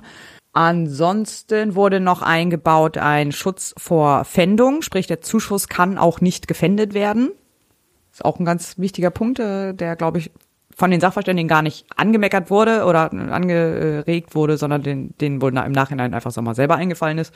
Und die von den Länder- und Kommunalvertretern geforderte Zuständigkeitsregelung wurde auch mit aufgenommen. Also diese Zuständigkeitsregelung tritt jetzt früher in Kraft als die, die eigentliche Zahlung, so dass sie da noch ein bisschen mehr Vorlauf haben, um diesen ganzen Verwaltungskram zu organisieren. So, was heißt das jetzt? Wer, wer, wer kriegt denn jetzt hier was? Also, es gibt einmal einen gestaffelten äh, Zuschuss für WohngeldbezieherInnen, und zwar die erste Person im Haushalt. Nee, wenn es nur eine Person im Haushalt ist, dann äh, bekommt die 270 Euro. Bei zwei Personen im Haushalt gibt's 350 Euro für den Haushalt, also 175 Euro pro Person. Und für jede weitere Person kommt dann noch 70 Euro obendrauf. Also ein Vier-Personen-Haushalt würde äh, 490 Euro bekommen. Alle anderen, also alle Bezieher von BAföG, äh, BAB, also Berufsausbildungsbeihilfe oder Meister BAföG oder Aufstiegs BAföG, sagt man beides, die bekommen alle 230 Euro, unabhängig davon, wie viele Personen da im Haushalt leben. Wenn man bedenkt, dass äh, einige, glaube ich, an die 1000 Euro Anhaltskosten nachzahlen müssen oder 2000 Euro kann das auch durchaus mal werden. Ja. Ähm, Aber gut. Eine Belastung wird es trotzdem Ja. bleiben, aber es schafft ein bisschen, ein bisschen Abhilfe und ähm, ja, es ist, man muss einfach sagen, es ist besser als nichts. Also, Es ist besser als nichts, aber ist schon, also Meinst du, da hätte man noch, noch ein bisschen nachjustieren können an der Höhe? ich hätte es einfach nochmal verdoppelt. Weil, wie gesagt, also gerade wenn du, wenn du ein Vier-Personen-Haushalt 500 Euro jetzt zu bekommen, weil, wir reden ja jetzt auch von Leuten, die ohnehin jetzt nicht gerade viel Geld haben. Die haben ja jetzt auch alle keine großen Rücklagen. Sonst wären sie keine Wohngeld. Sonst wären das jetzt, oder auch mit, wenn du BAföG beziehst oder so, hast du nicht irgendwie noch, keine Ahnung, 2000 Euro auf dem Tagesgeldkonto rumliegen für solche Fälle. Wenn du in der Ausbildung bist, erst recht nicht. Also, dann einfach sagen, ja, dann ist halt was über. Dann haben sie halt Glück, wenn was über ist. Aber ich, So, also. Ja, das gut, das ist natürlich ein Zuschuss. Das bedeutet also, ähm, die, die, die, ähm, der Staat übernimmt nicht die komplette Heizkostenabrechnung. Das ist ein Unterschied. Ja, und dann ist eben genau die Frage, warum nicht? Wohngeld ist äh, genau das, ist ja eigentlich genau dafür. Wenn Mhm. ein Wohngeld bekommst du, wenn du ähm, dein Einkommen nicht reicht, um deine Bleibe zu bezahlen, dann wird deine ähm, das- kriegst also du, im Prinzip zahlt dann der Staat deine Miete, so mehr oder weniger. Aber nur die Kaltmiete. Ja. So, dann mit der, mit der Kaltmiete kommst du halt nicht weit. So, und warum ist da kein Heizkosten? Warum ist die, das Heiz, äh, das, äh, warum ist da kein Geld für Heizkosten mit drin? Sowieso schon. Ja. Weil eine kalte Wohnung bringt dir nichts. Ja, gut, das stimmt, ja. So, das ist ja auch ein Punkt, der auch in der Anhörung mehrfach angesprochen wurde, dass äh, da einfach in diesem ganzen Wohngeldkonzept grundsätzlich einfach so eine so eine Heizkostenkomponente zählt, sondern dass da einfach nur äh, äh, die die die Kaltmiete im Prinzip der Maßstab ist und und diese, diese ganzen Heizkosten und Betriebskosten ähm, nicht berücksichtigt werden. Ja, das ist. Oder nur, äh, nur zu einem sehr geringen Teil und dann einfach nicht angepasst werden, wenn die Heizkosten so extrem steigen. Ja, die Anpassung erfolgt jetzt ja quasi durch diesen Heizkostenzuschuss dann, ne? Naja, gut, das ist aber, ne, das ist ja nur einmalig jetzt. Also das ist dieses Jahr und das war's. Ja, okay, gut. Also ich sag mal, wenn die äh, Heizkosten wieder auf ein erträgliches Maß nächstes Jahr zurückschrumpfen, wenn sie es denn tun, Du bist ja optimistisch. wenn sie es denn tun, dann dann sind wir wieder bei dem Status quo sozusagen oder bei dem bei dem bei dem Status davor. Wenn sie es nicht tun, sondern in dieser Höhe bleiben, wird mit Sicherheit dieser Heizkostenzuschuss nochmal gewährt. Ja, aber das wäre dann wieder ein neues Gesetzgebungsverfahren. Dann hast du wieder so, warum macht man es nicht einfach Also du meinst, gleich? man hätte eigentlich das ganze Prinzip Wohngeld einfach mal äh, Ja. überarbeiten sollen und Ja. dann da eine Heizkostenkomponente rein, so dass das dieser Zuschuss sich dann erübrigt. Genau, wobei das ja, glaube ich, auch kommen soll. Ähm, stand, glaube ich, im Koalitionsvertrag, dass also nicht nicht fest, dass es kommen soll, aber dass es halt überarbeitet werden soll und geprüft werden soll, ob man eben so eine Heizkostenkomponente ins Wohngeld mit einbaut. Nagel mich nicht drauf fest, ich habe es gerade nicht komplett vor Augen, ähm, aber irgendwas, ich glaube, irgendwas ist da vereinbart, dass das kommen soll. Das ist jetzt erstmal so wieder die Notlösung, bis es dann soweit ist. Ich rufe auf den Tagesordnungspunkt 15.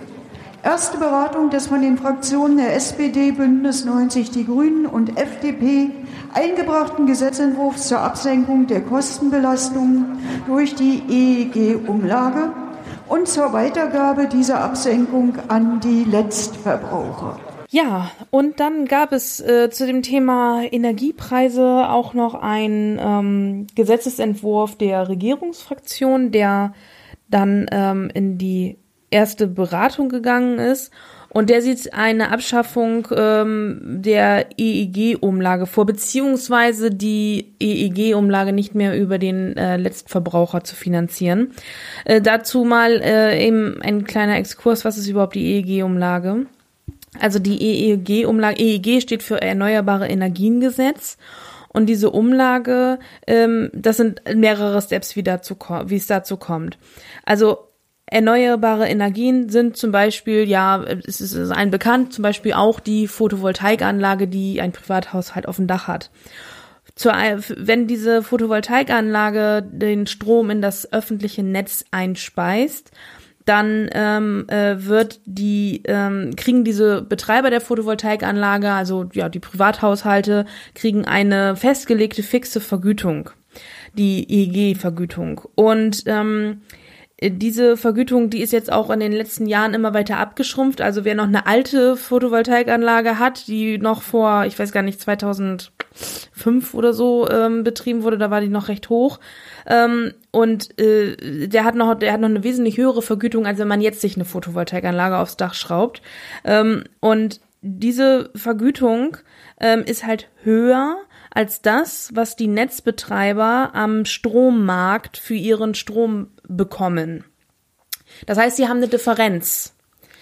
Also der, Moment, wer hat die Differenz? Der Strom, der Netzbetreiber. Der Netzbetreiber, Der okay. Netzbetreiber hat eine Differenz. Er muss zum einen die Vergütung an die Privathaushalte mit ihrer Photovoltaikanlage zahlen, die festgelegt weniger- wird, Ah. kriegt aber weniger an Strompreis für diesen Strom, Okay, den er ja vertreibt. Mhm, okay. Weil der Photovoltaikanlagenbetreiber ist ja nur derjenige, der es einspeist, aber er benimmt, er benimmt ja keine Handelsfunktion mit dem Ja. äh, Strom. Das macht ja der Netzbetreiber.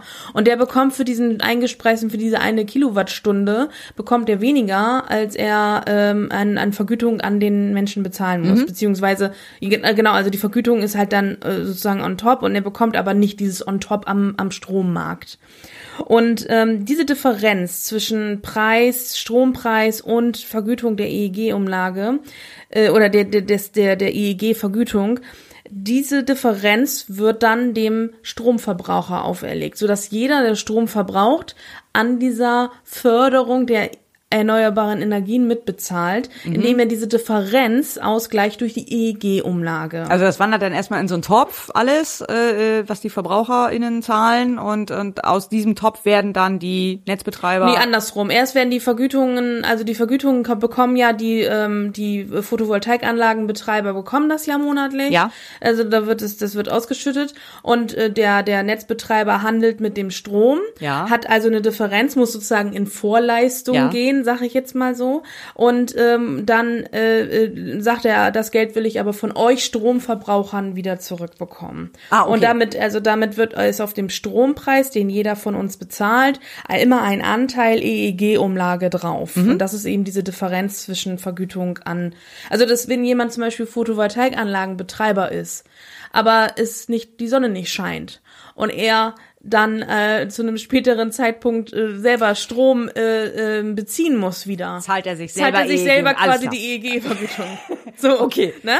So, Und das also- wird jetzt alles komplett abgeschafft. Nein, also die EEG-Umlage bleibt erstmal, weil man, man, also man will halt, äh, das dient halt der Finanzierung der erneuerbaren Energien. Das ist installiert worden zu einer Zeit, wo wir über Energiewende noch gar nicht gesprochen haben. Ähm, diese e äh, ähm, diese EEG-Umlage, so wie ich das jetzt auch verstanden habe, jedenfalls sieht der Gesetzesentwurf jetzt keine Abschaffung in dem Sinne vor, sondern sie soll zukünftig vollständig durch den Bundeshaushalt finanziert werden. Ach so. Also sie wird nicht mehr auf den Strompreis aufgest äh, draufgelegt, so dass jeder Verbraucher das zahlt, sondern es soll ausschließlich durch den Bundeshaushalt finanziert werden. Ah. Inwieweit diese ganze, das ganze Prinzip, das ganze erneuerbare Energiengesetz äh, geändert wird und ob es das überhaupt in dieser Form irgendwann nochmal geben soll, ähm, das, ist eine, das ist eine andere Frage. Aber momentan gibt es diese EEG-Umlage, weil natürlich auch die Vergütungsverträge ja da sind. Mhm. Also jeder, der eine Photovoltaikanlage auf dem Dach hat, hat einen Vergütungsvertrag abgeschlossen und bekommt ja diese Ja. EEG-Vergütung. Es kannst ja nicht von einem Tag auf den anderen sagen, nee, du bekommst dafür jetzt nichts Nee, mehr. klar, ne? das, Das, ist natürlich ein größerer Prozess. Bestandsschutz und so, ja. Und um jetzt schnell zu handeln, können sie die jetzt also nicht einfach abschaffen, sondern mussten sich einfach eine, eine Veränderung der Finanzierung über, überlegen. Und das ist eben jetzt, dass man das nicht mehr auf den Strompreis, auf den Letztverbraucher umlegt, sondern dass das eben jetzt durch den Bundeshaushalt finanziert wird, diese EEG-Umlage. Okay, das heißt also, alle, die jetzt so Photovoltaikanlagen und so auf dem Dach haben und ähnliches äh, so, die kriegen weiterhin ihre EEG-Umlage Genau, daran ändert sich nichts. Unser Strompreis wird Von- aber trotzdem günstiger, weil der Bund einspringt und das übernimmt. Genau. Okay. Genau. Also der übernimmt nicht die EEG-Umlage, Nein, äh, diese- äh, der, die- der die- übernimmt die nicht die EEG-Vergütung, Nein, die- aber die- er aber übernimmt die die Differenz, Umlage, genau, genau, diese- diese ja, ja, Differenzvergütung, genau, so, so sieht's aus. Genau. Okay. Das ist, das ist der Unterschied. Ja. Dadurch wird der Strompreis natürlich geringer. Weißt du, das in betrifft welchem- in jeden Einzelnen. Weißt du, in was für einem Rahmen? Ich weiß gar nicht, wie hoch die ist bei Äh, mir. nee, also weiß ich auch nicht ganz genau. Ich Das guck mal auf meine Stromrechnung. Ich bin gleich. So, also ich habe meiner letzten Stromrechnung, wie viel habe ich denn verbraucht? Ich habe verbraucht 731 Kilowattstunden und ich habe an EEG-Umlage bezahlt 47,75 Euro. Für das ganze Jahr. Fürs ganze Jahr. Für 700 noch was Kilowattstunden. Genau. Ja. Das Gut. ist, äh, Also wenn du dann mal überlegst, wenn du so ein, keine Ahnung, Familienhaushalt hast mit irgendwas über, äh, keine, weiß ich was, 1000, mehrere tausend Euro Kilowatt, äh, äh, mehrere tausend Das Euro. ist der größte tausend Posten hier, der, der, der zweitgrößte Posten nach dem Grundpreis auf Ja. meiner Rechnung jetzt. Mhm.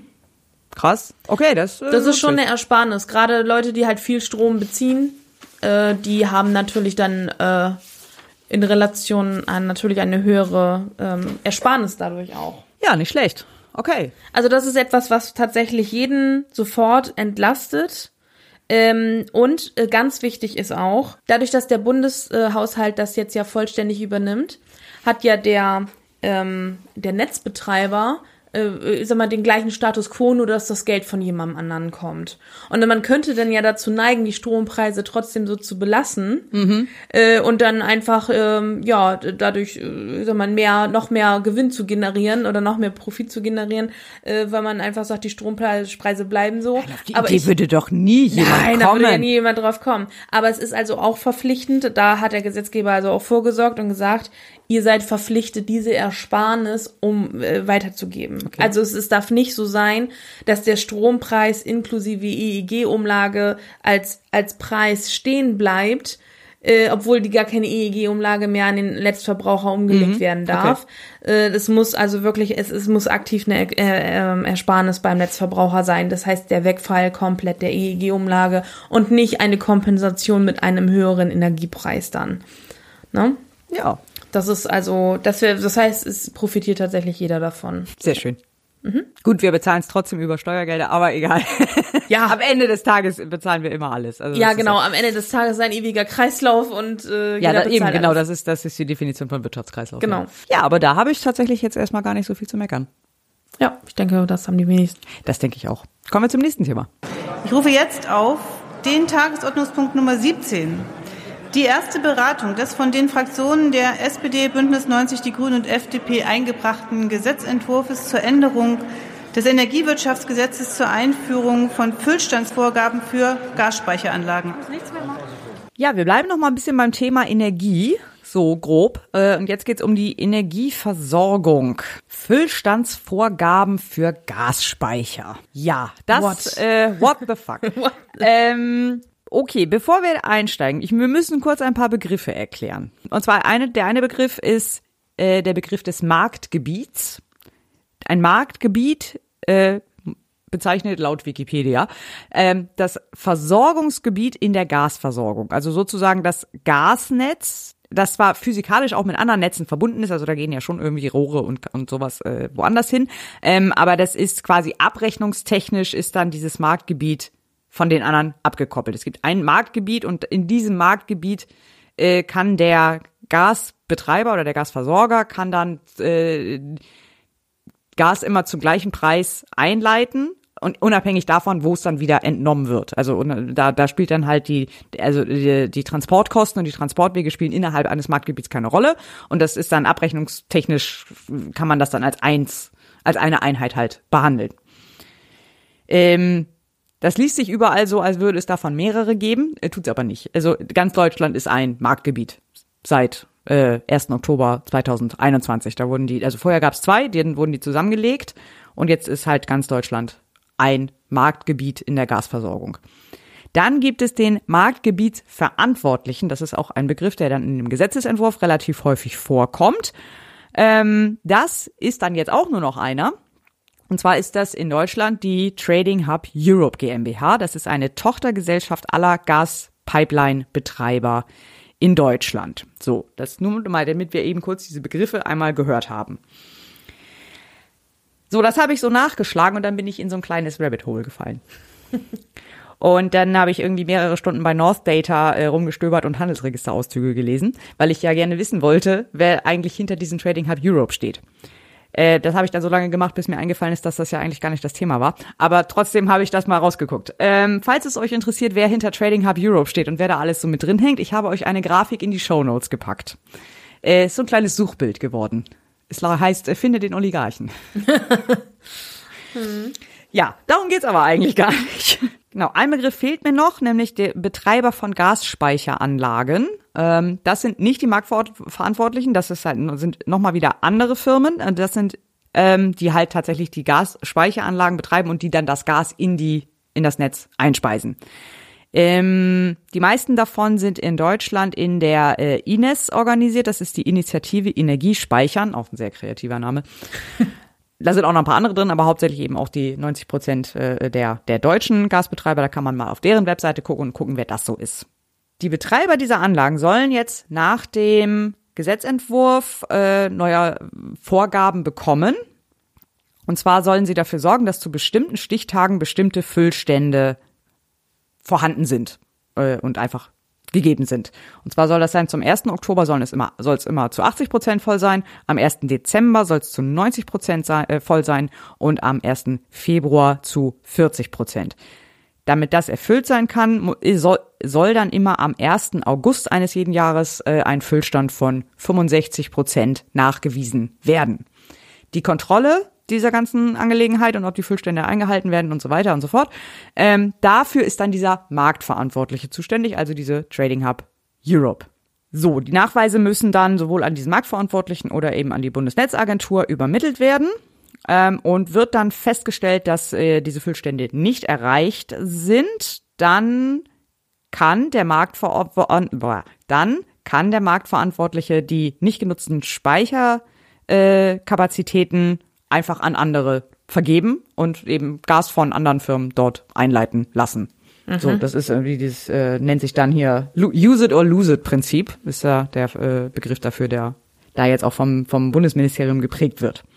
So, das war so ein bisschen der einfache Teil dieser ganzen Geschichte. Das ist ja noch einigermaßen verständlich, glaube ich. Ja. Ja, ich finde es ein bisschen bemerkenswert, dass das bisher auch nicht der Fall war. Also, dass es bisher keine Vorgaben dafür gab, wie viel Gas da vorhanden sein muss. Ja, ja. Also ähm, so ein bisschen out of hand das ganze Thema Gas, ne? Ja, so. also der Markt regelt das schon. Ja, ja. kein Thema. ja. Braucht braucht man nicht drauf achten, ne? Alles gut. Äh, ja, nee, okay. Aber jetzt regelt der, jetzt regelt nicht mehr der Markt, jetzt regelt doch wieder äh, das Bundesministerium äh, und der Marktverantwortliche. Dann gibt es dazu noch eine weitere Komponente, die kann ich nicht erklären. Und ich verstehe auch nicht, wozu sie gut sein soll.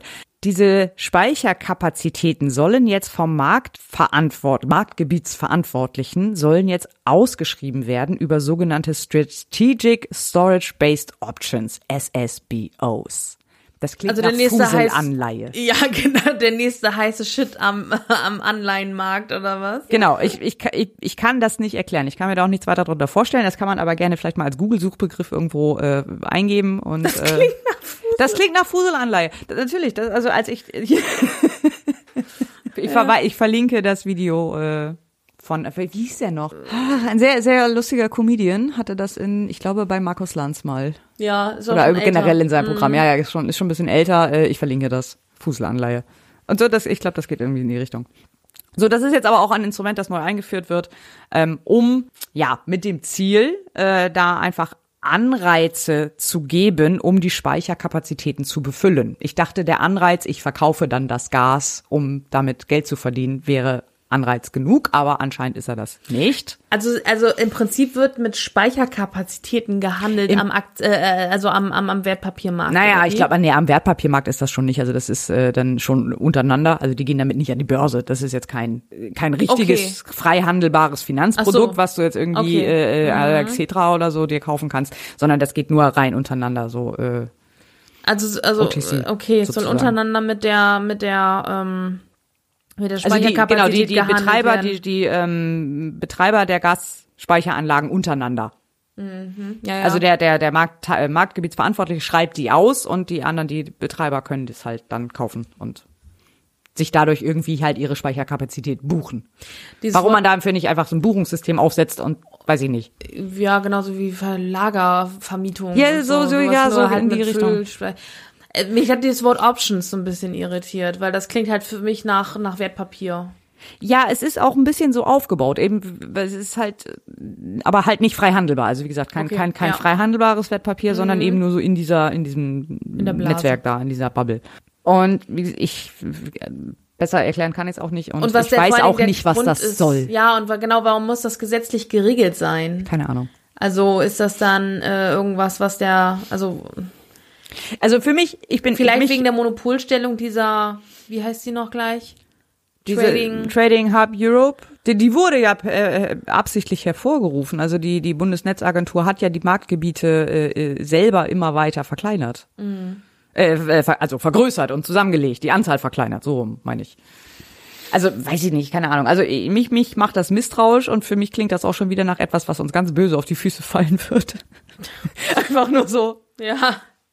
Unnötige Alles, Komplexität. Nicht, ja, also, Unnötige Komplexität. Ja, versteht man nicht so ganz. Weiß ich nicht. Also gut finde ich jetzt, dass da tatsächlich jetzt Füllstände festgelegt werden. So, das ist auch so, wow, brillante Idee, dass da bisher noch keiner drauf gekommen ist.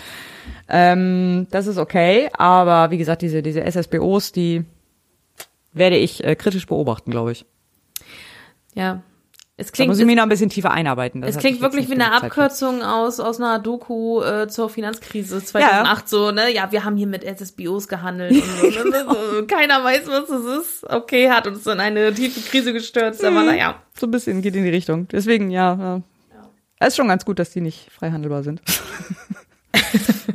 Okay. Oder jetzt schnell einsteigen, bevor der Hype ausbricht. Ja, ja, ich gleich jetzt mal googeln. Gucken wir mal, ob Trade Republic schon was im Portfolio hat. Ja, mal gucken. Nein. Wie gesagt, ich werde, ich werde mich da nochmal, in das Thema werde ich mich noch mal ein bisschen einlesen, äh, in einer ruhigen Minute und dann werde ich das nochmal. Ich glaube, wir kommen darauf nochmal zurück. Mag sein. Dann rufe ich jetzt auf den Zusatzpunkt 5. Die Beratung des Antrags der Fraktionen von SPD, Bündnis 90 Die Grünen und FDP mit dem Titel Einsetzung einer Kommission zur Reform des Wahlrechts und zur Modernisierung der Parlamentsarbeit. Ja, dann äh, haben wir noch ein ganz anderes Thema und zwar ist das die Reform des Wahlrechts. Ähm, die Koalition hat sich ja auf die Fahne geschrieben, das Wahlrecht zu reformieren. Wie ja eigentlich irgendwie alle Regierungen bisher auch. Ja. Aber die wollen es jetzt tatsächlich wissen. Äh, zumindest ist jetzt mal ein Schritt getan. Ähm, es wurde nämlich jetzt äh, die Kommission dazu eingesetzt zur Reform des Wahlrechts. Und insgesamt besteht das aus 26 oder besteht die Kommission aus 26 Mitgliedern. Davon die Hälfte Abgeordnete und die Hälfte Sachverständige. Sie sollen folgende Punkte prüfen. Äh, Das Wahlrecht ab 16, das ist ja auch schon lange im Gespräch. Dann äh, die Dauer der Legislaturperiode, die ist ja aktuell vier Jahre. Die Modernisierung der Parlamentsarbeit, was das genau bedeuten soll. Digitalisierung. Im Zweifel. Okay. Mhm. Dann die gleichberechtigte ähm, Repräsentanz von Männern und Frauen auf den Kandidatenlisten. Äh, Das äh, Wahlrecht auf Grundlage der personalisierten Verhältniswahl. Ja, das ist so der einzige Punkt, der mir auch so ein bisschen äh, sauer aufgestoßen ist. Also sie haben im Auftrag schon festgelegt, dass es weiterhin eine personalisierte Verhältniswahl sein soll. Also so wie jetzt. Das ist personalisierte Verhältniswahl ist das, was wir jetzt haben. Wir haben einmal ähm, diese Direktwahl, also die Erststimme äh, und die Listenwahl über die Zweitstimme. Und das soll so auch dann wohl bleiben, anscheinend. Also jedenfalls ist das im Auftrag schon so formuliert. Also sprich andere Möglichkeiten, wie zum Beispiel das Wahlrecht, was hier in der, für die Landtagswahl in Bremen oder in Hamburg ist, ist jetzt, so verstehe ich das, darüber schon direkt mal ausgeschlossen. Und warum steht das denn eben auf dem auf dem Agendaplan? Äh, Prüfung oder was? Also Ja, also, also es soll geprüft, also es soll ein quasi ein neues Wahlrecht, aber auf Grundlage eben dieser personalisierten Ah, ja. Verhältniswahl sein. Mhm. Also das, äh, ja. Dann- ja. Das ist auch so tatsächlich mein einziger Kritikpunkt. Ja. Aber mach erst noch mal die anderen fertig. Dann soll ähm, folgender Punkt ähm, geprüft werden, die Begrenzung von Amts- und Mandatszeiten, die Bündelung von Wahlterminen, das, das finde ich auch eine gute Sache, ähm, Erleichterung der Ausübung des Wahlrechts aus dem Ausland, auch grundsätzlich positiv. Genau. Ja, und diese Kommission soll sich jetzt innerhalb von sechs Wochen, ähm, soll die jetzt ihre Arbeit aufnehmen und bis spätestens 30.06.23 ihren Abschlussbericht vorlegen. Also sie haben jetzt über ein Jahr Zeit. Genau. Wobei am 31.08. jetzt diesen Jahres soll es schon mal einen Zwischenbericht geben. Ja, also es nimmt zumindest Fahrt auf. Also es ist mehr als jetzt nur im Koalitionsvertrag stehen zu haben. Es ist mehr als bisher die anderen Regierungsparteien getan wobei die haben. Kommission gab es tatsächlich schon mal. Auch Ja. mit so einem Zeitplan? Mit einem Äh, mit Sicherheit, also die haben auch einen, einen Bericht vorgelegt, äh, dem ist dann aber keiner gefolgt. Ah ja, okay, gut. Hm. Ich habe jetzt gedacht, es wurde mehr getan als sonst, aber dann ist das ja auch Nee, nicht noch so. nicht. Oh, noch nicht, okay. Aber dann Kommission einsetzen kann erstmal. Das kann erst mal können sie. Das kriegen sie hin. Gut, dann ähm, da müssen wir gucken, was dann dabei rauskommt. Ich bin aber auch schon mal auf den Bericht auf jeden Fall gespannt. Wie gesagt, man, dass, dass man sich jetzt schon so auf, auf das Wahlsystem festlegt, finde ich ein bisschen, finde ich ein bisschen ärgerlich. Ich hätte da, äh, also das ist nicht das, was ich unter ergebnisoffen verstehe. Mhm. Ich hätte mir da etwas mehr äh, Offenheit für den Ausgang gewünscht, weil also ich bin auch persönlich ein, ein Fan einfach von dem, ähm, ich weiß gar nicht, was da der Fachausdruck ist, aber im Prinzip das, was halt in, wie, wie gesagt, für die Landtagswahl in Bremen und in Hamburg greift. Ich glaube, das heißt dann offene Listen oder Verhältniswahl mit offenen Listen oder so ähnlich heißt das, glaube ich. Kann man auf wahlrecht.de schön nachlesen. Das ist immer so die beste Quelle für alles, was Wahlsysteme angeht. Äh, für alle, die es vielleicht nicht kennen, äh, einmal ganz kurz erläutert, da äh, in, in Bremen und Hamburg bei der Landtagswahl hast du äh, fünf Stimmen. Oder ich glaube, in Hamburg sind es vier, aber na, also du hast eine gewisse Anzahl Stimmen und die kannst du über die Liste verteilen und über den Wahlzettel verteilen, wie du lustig bist. Du kannst eine Partei wählen mit all diesen fünf Stimmen, du kannst aber auch die einzelnen KandidatInnen wählen. Äh, und, oder eben beides. Also du kannst drei Stimmen gibst du einer Partei und dann hast du noch zwei Stimmen, die gibst du zwei verschiedenen Personen oder gibst du nur einer Person oder so. Also da bist du völlig frei in deiner äh, in deiner Stimmenverteilung. Du, ne, die einzige Regel ist nicht mehr als diese festgelegte Anzahl Stimmen. Mhm. Hat mehrere Vorteile. Erstens hast du diese, diese, äh, diese Gefahr des Aufblähens des Parlaments nicht. Das ist einfach systematisch ausgeschlossen, weil es gibt eine feste Anzahl äh, Sitze und über das Re Berechnungsverfahren bleibt das auch bei dieser Anzahl. Und ähm, du hast eben trotzdem beide Komponenten drin. Du hast einmal diese Verhältniswahl-Komponente äh, drin, ähm, trotzdem aber eine Personalisierung. Wie das genaue Berechnungsverfahren ist, kann ich jetzt so aus dem Stand nicht erklären. Ähm, es führt aber trotzdem dazu, dass dann zum Beispiel Leute, die in ihrer Partei vielleicht gar nicht so einen guten Stand haben und auch relativ weit unten auf der Liste gelandet sind und eigentlich laut Liste keinen hohen, äh, keine gute Aussicht auf einen äh, Sitz im Parlament hätten, dann trotzdem durch die persönlichen Stimmen, die sie die direkt bekommen haben, äh, trotzdem ins Parlament kommen. Weil wenn du direkte Stimmen kriegst, rutschst du sozusagen in der Liste nach oben als mhm. Kandidat oder als Kandidatin. Und das äh, in Bremen ist das auch schon ein paar Mal passiert, dass dann einzelne KandidatInnen, die dann relativ weit unten auf der Liste standen, dann trotzdem ins Parlament gekommen sind, weil sie so viele persönliche Stimmen bekommen haben. Ja, so, deswegen, also das ist einfach eine gute Kombination eben aus diesen beiden Ansichten oder aus diesen beiden, ja, Ansätzen, wie man sowas aufziehen kann. Und wie gesagt, das, das jetzt so, wie ich es verstehe, von vornherein auszuschließen, finde ich, finde ich schade. Gut, vielleicht kommen, äh, bekommt ja im Bericht dann dieses Thema auch nochmal eine, ja, ein, ein Alternativvorschlag. Ja, klar. Die Kommission kann natürlich trotzdem ja weitere Vorschläge machen. Also selbst ja. wenn sie jetzt eine Prämisse hat, unter der sie das Ganze prüfen soll, kann man ja immer noch sagen, ähm, ein anderes Wahlsystem wäre uns ähm, wäre sinniger oder so könnte ja sein. Klar, vielleicht kommen sie auch auf eine andere gute Idee, wie man eben diese ja. diese äh, dieses Aufblähen des Parlaments verhindern kann und trotzdem eben beide Komponenten ja. beibehält ja, es bleibt auf jeden Fall spannend und wir äh, werden das natürlich weiter verfolgen. Genau, wir werden berichten, wenn der Bericht kommt. Genau. Zum Abschluss haben wir jetzt noch mal so ein kleines kleinen Nachtrag zur letzten Folge. Wir hatten letzte Folge unter was sonst noch kurz das ERP Sondervermögen angesprochen. Und ich, wir müssen uns wirklich angewöhnen, diese sonstigen zumindest noch mal kurz anzugucken. Zumindest ganz wichtig, in die Beschlussempfehlung noch mal reinzugucken, wenn die aus den Ausschüssen wiederkommen. Denn die Ampelkoalition, die Regierungskoalition, hat uns in dem ERP-Wirtschaftsplangesetz zwei Ostereier versteckt. Denn in diesem Gesetzentwurf, das dann den, äh, den Wirtschaftsplan absegnet und beschließt, wurden dann in der Ausschusssitzung am 14.3., nee, am 16., am 16.2., Entschuldigung, äh, am 16.2. nochmal zwei andere Gesetzeseinwürfe eingebaut, die nicht das geringste mit dem ERP-Sondervermögen zu tun hatten. Und zwar einmal der Gesetzentwurf der CDU-CSU zum, zur Änderung der Strafprozessordnung. Du erinnerst dich vielleicht. Genau, da ging es aber nur um so eine, ja, so redaktionelle Anpassung der, der Strafprozessordnung. Nicht ja, ja, genau. Da war irgendwie ein falscher Verweis in irgendeinem, in, in, in irgendeinem Paragraphen drin und den, der sollte korrigiert werden. Da hatte die CDU einen Gesetzentwurf zu eingereicht. Der wurde jetzt für erledigt geklärt, weil ist ja jetzt erledigt. Haben wir ja jetzt mit eingebaut.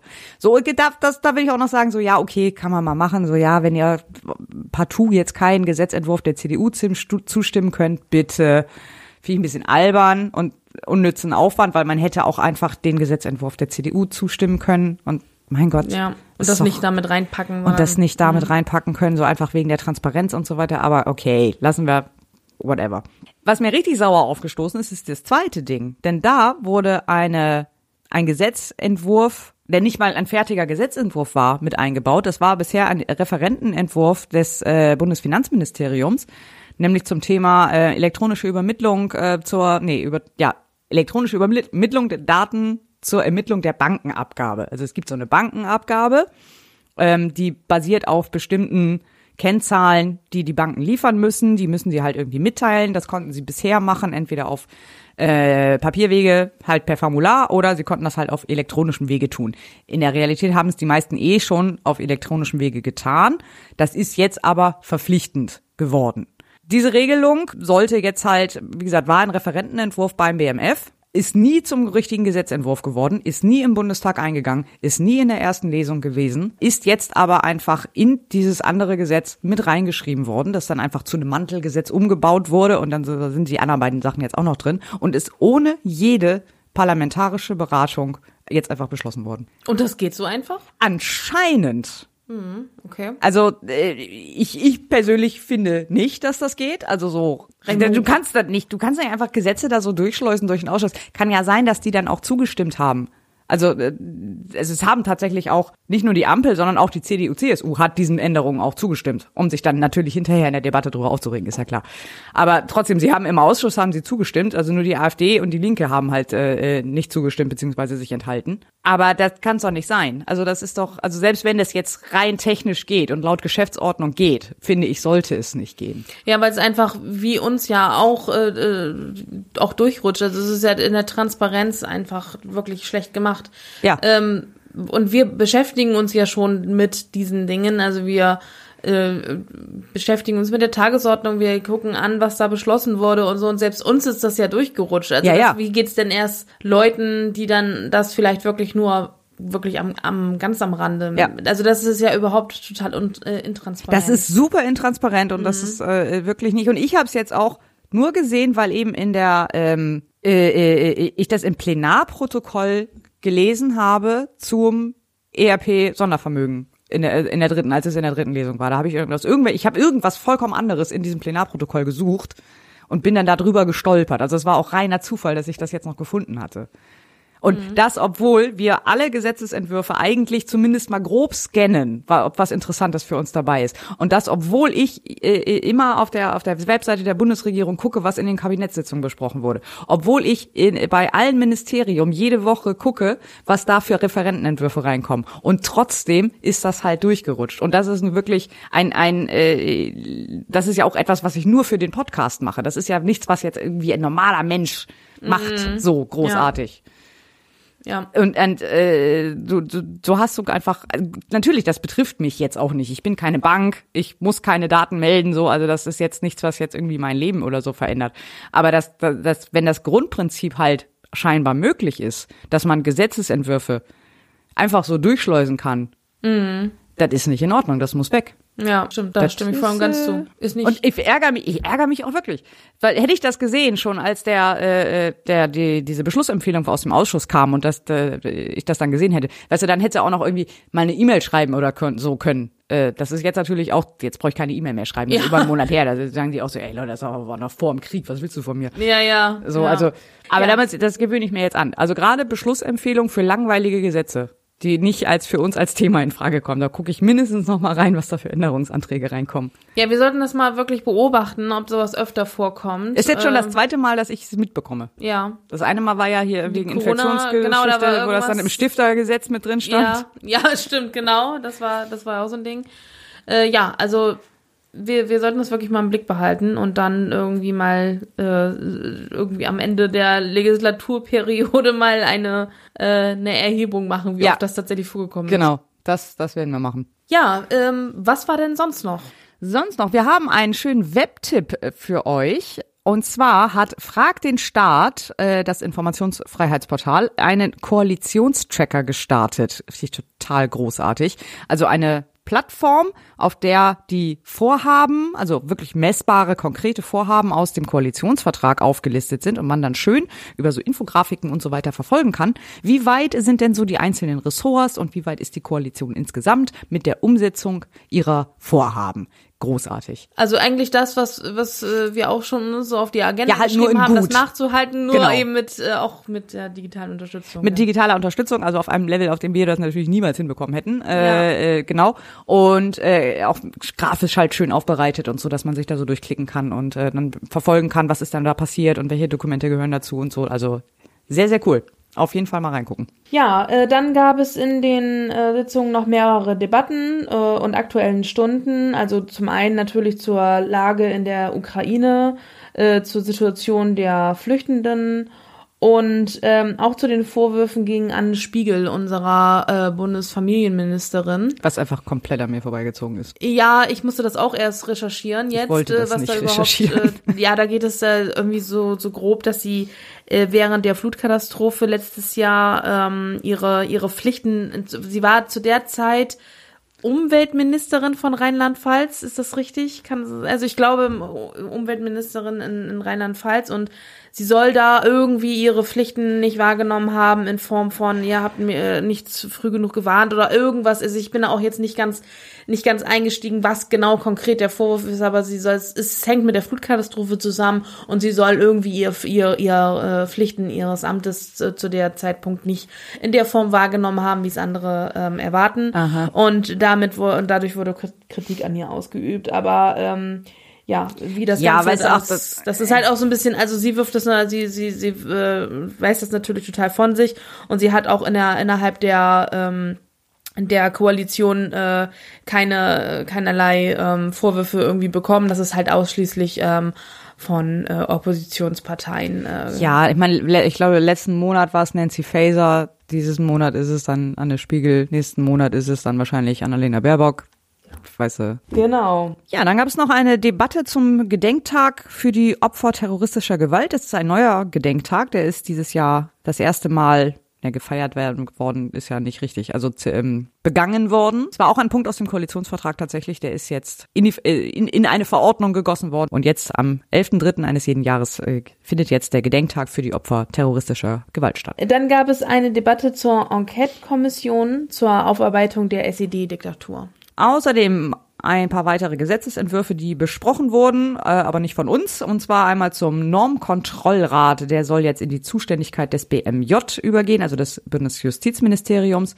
Der Normkontrollrat ist ein unabhängiges Gremium, was immer die Angaben zu Bürokratiekosten und Erfüllungsaufwand in den Gesetzesentwürfen prüft und da Stellungnahmen zu abgibt. Also die haben da nochmal so ein Auge auf Gesetzesentwürfe.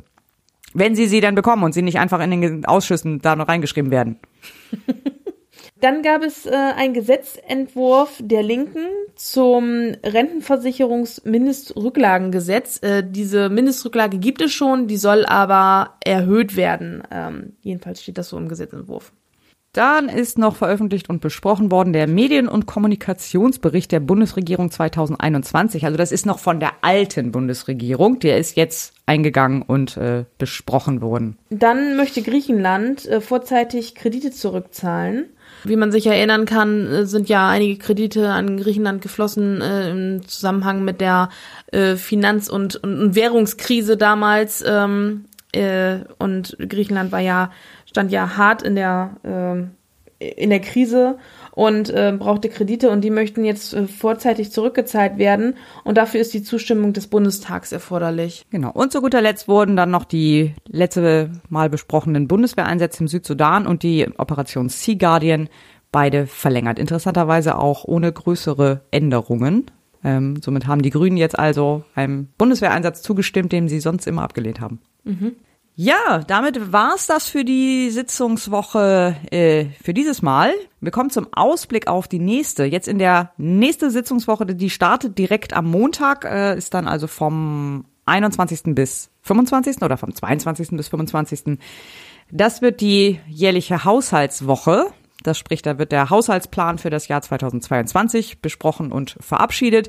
Da wird dann auch mal wieder nochmal einmal durch alle Ressorts durchdiskutiert ähm, und darüber diskutiert, wie denn das Budget so verteilt wird auf die verschiedenen Ressorts und Projekte. In der Sitzungswoche danach ähm, wird dann wohl voraussichtlich das äh, Osterpaket aus dem Wirtschaftsministerium kommen. Ähm, da ist unter anderem das äh, Wind auf See Gesetz mit enthalten. Und dann könnte auch noch mit reinkommen das vierte Corona-Steuerhilfegesetz. Aber ich dachte, Corona ist vorbei. Nein, e- egal. Äh, dann äh, der Gesetzentwurf zur Abschaffung des Paragraphen 219a und ein Gesetz zum Thema Bewacherregister. Eventuell oder nee, höchstwahrscheinlich kommt sogar auch noch das Steuerentlastungspaket 2022. Mhm. Wahrscheinlich. Das ist aber, die Tagesordnung ist alles noch nicht raus. Das ist noch sehr diffus, was dann kommt. Ja, dann würde ich sagen, äh, war's das für diese Folge und wir freuen uns, wenn ihr das nächste Mal wieder dabei seid.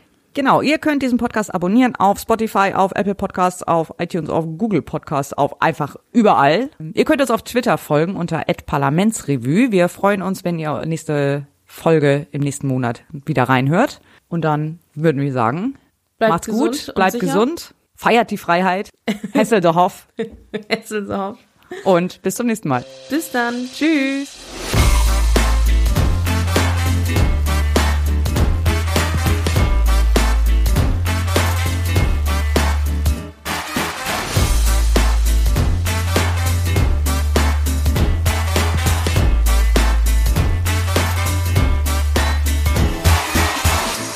Heizkostenzuschussgesetz, kurz Heiz.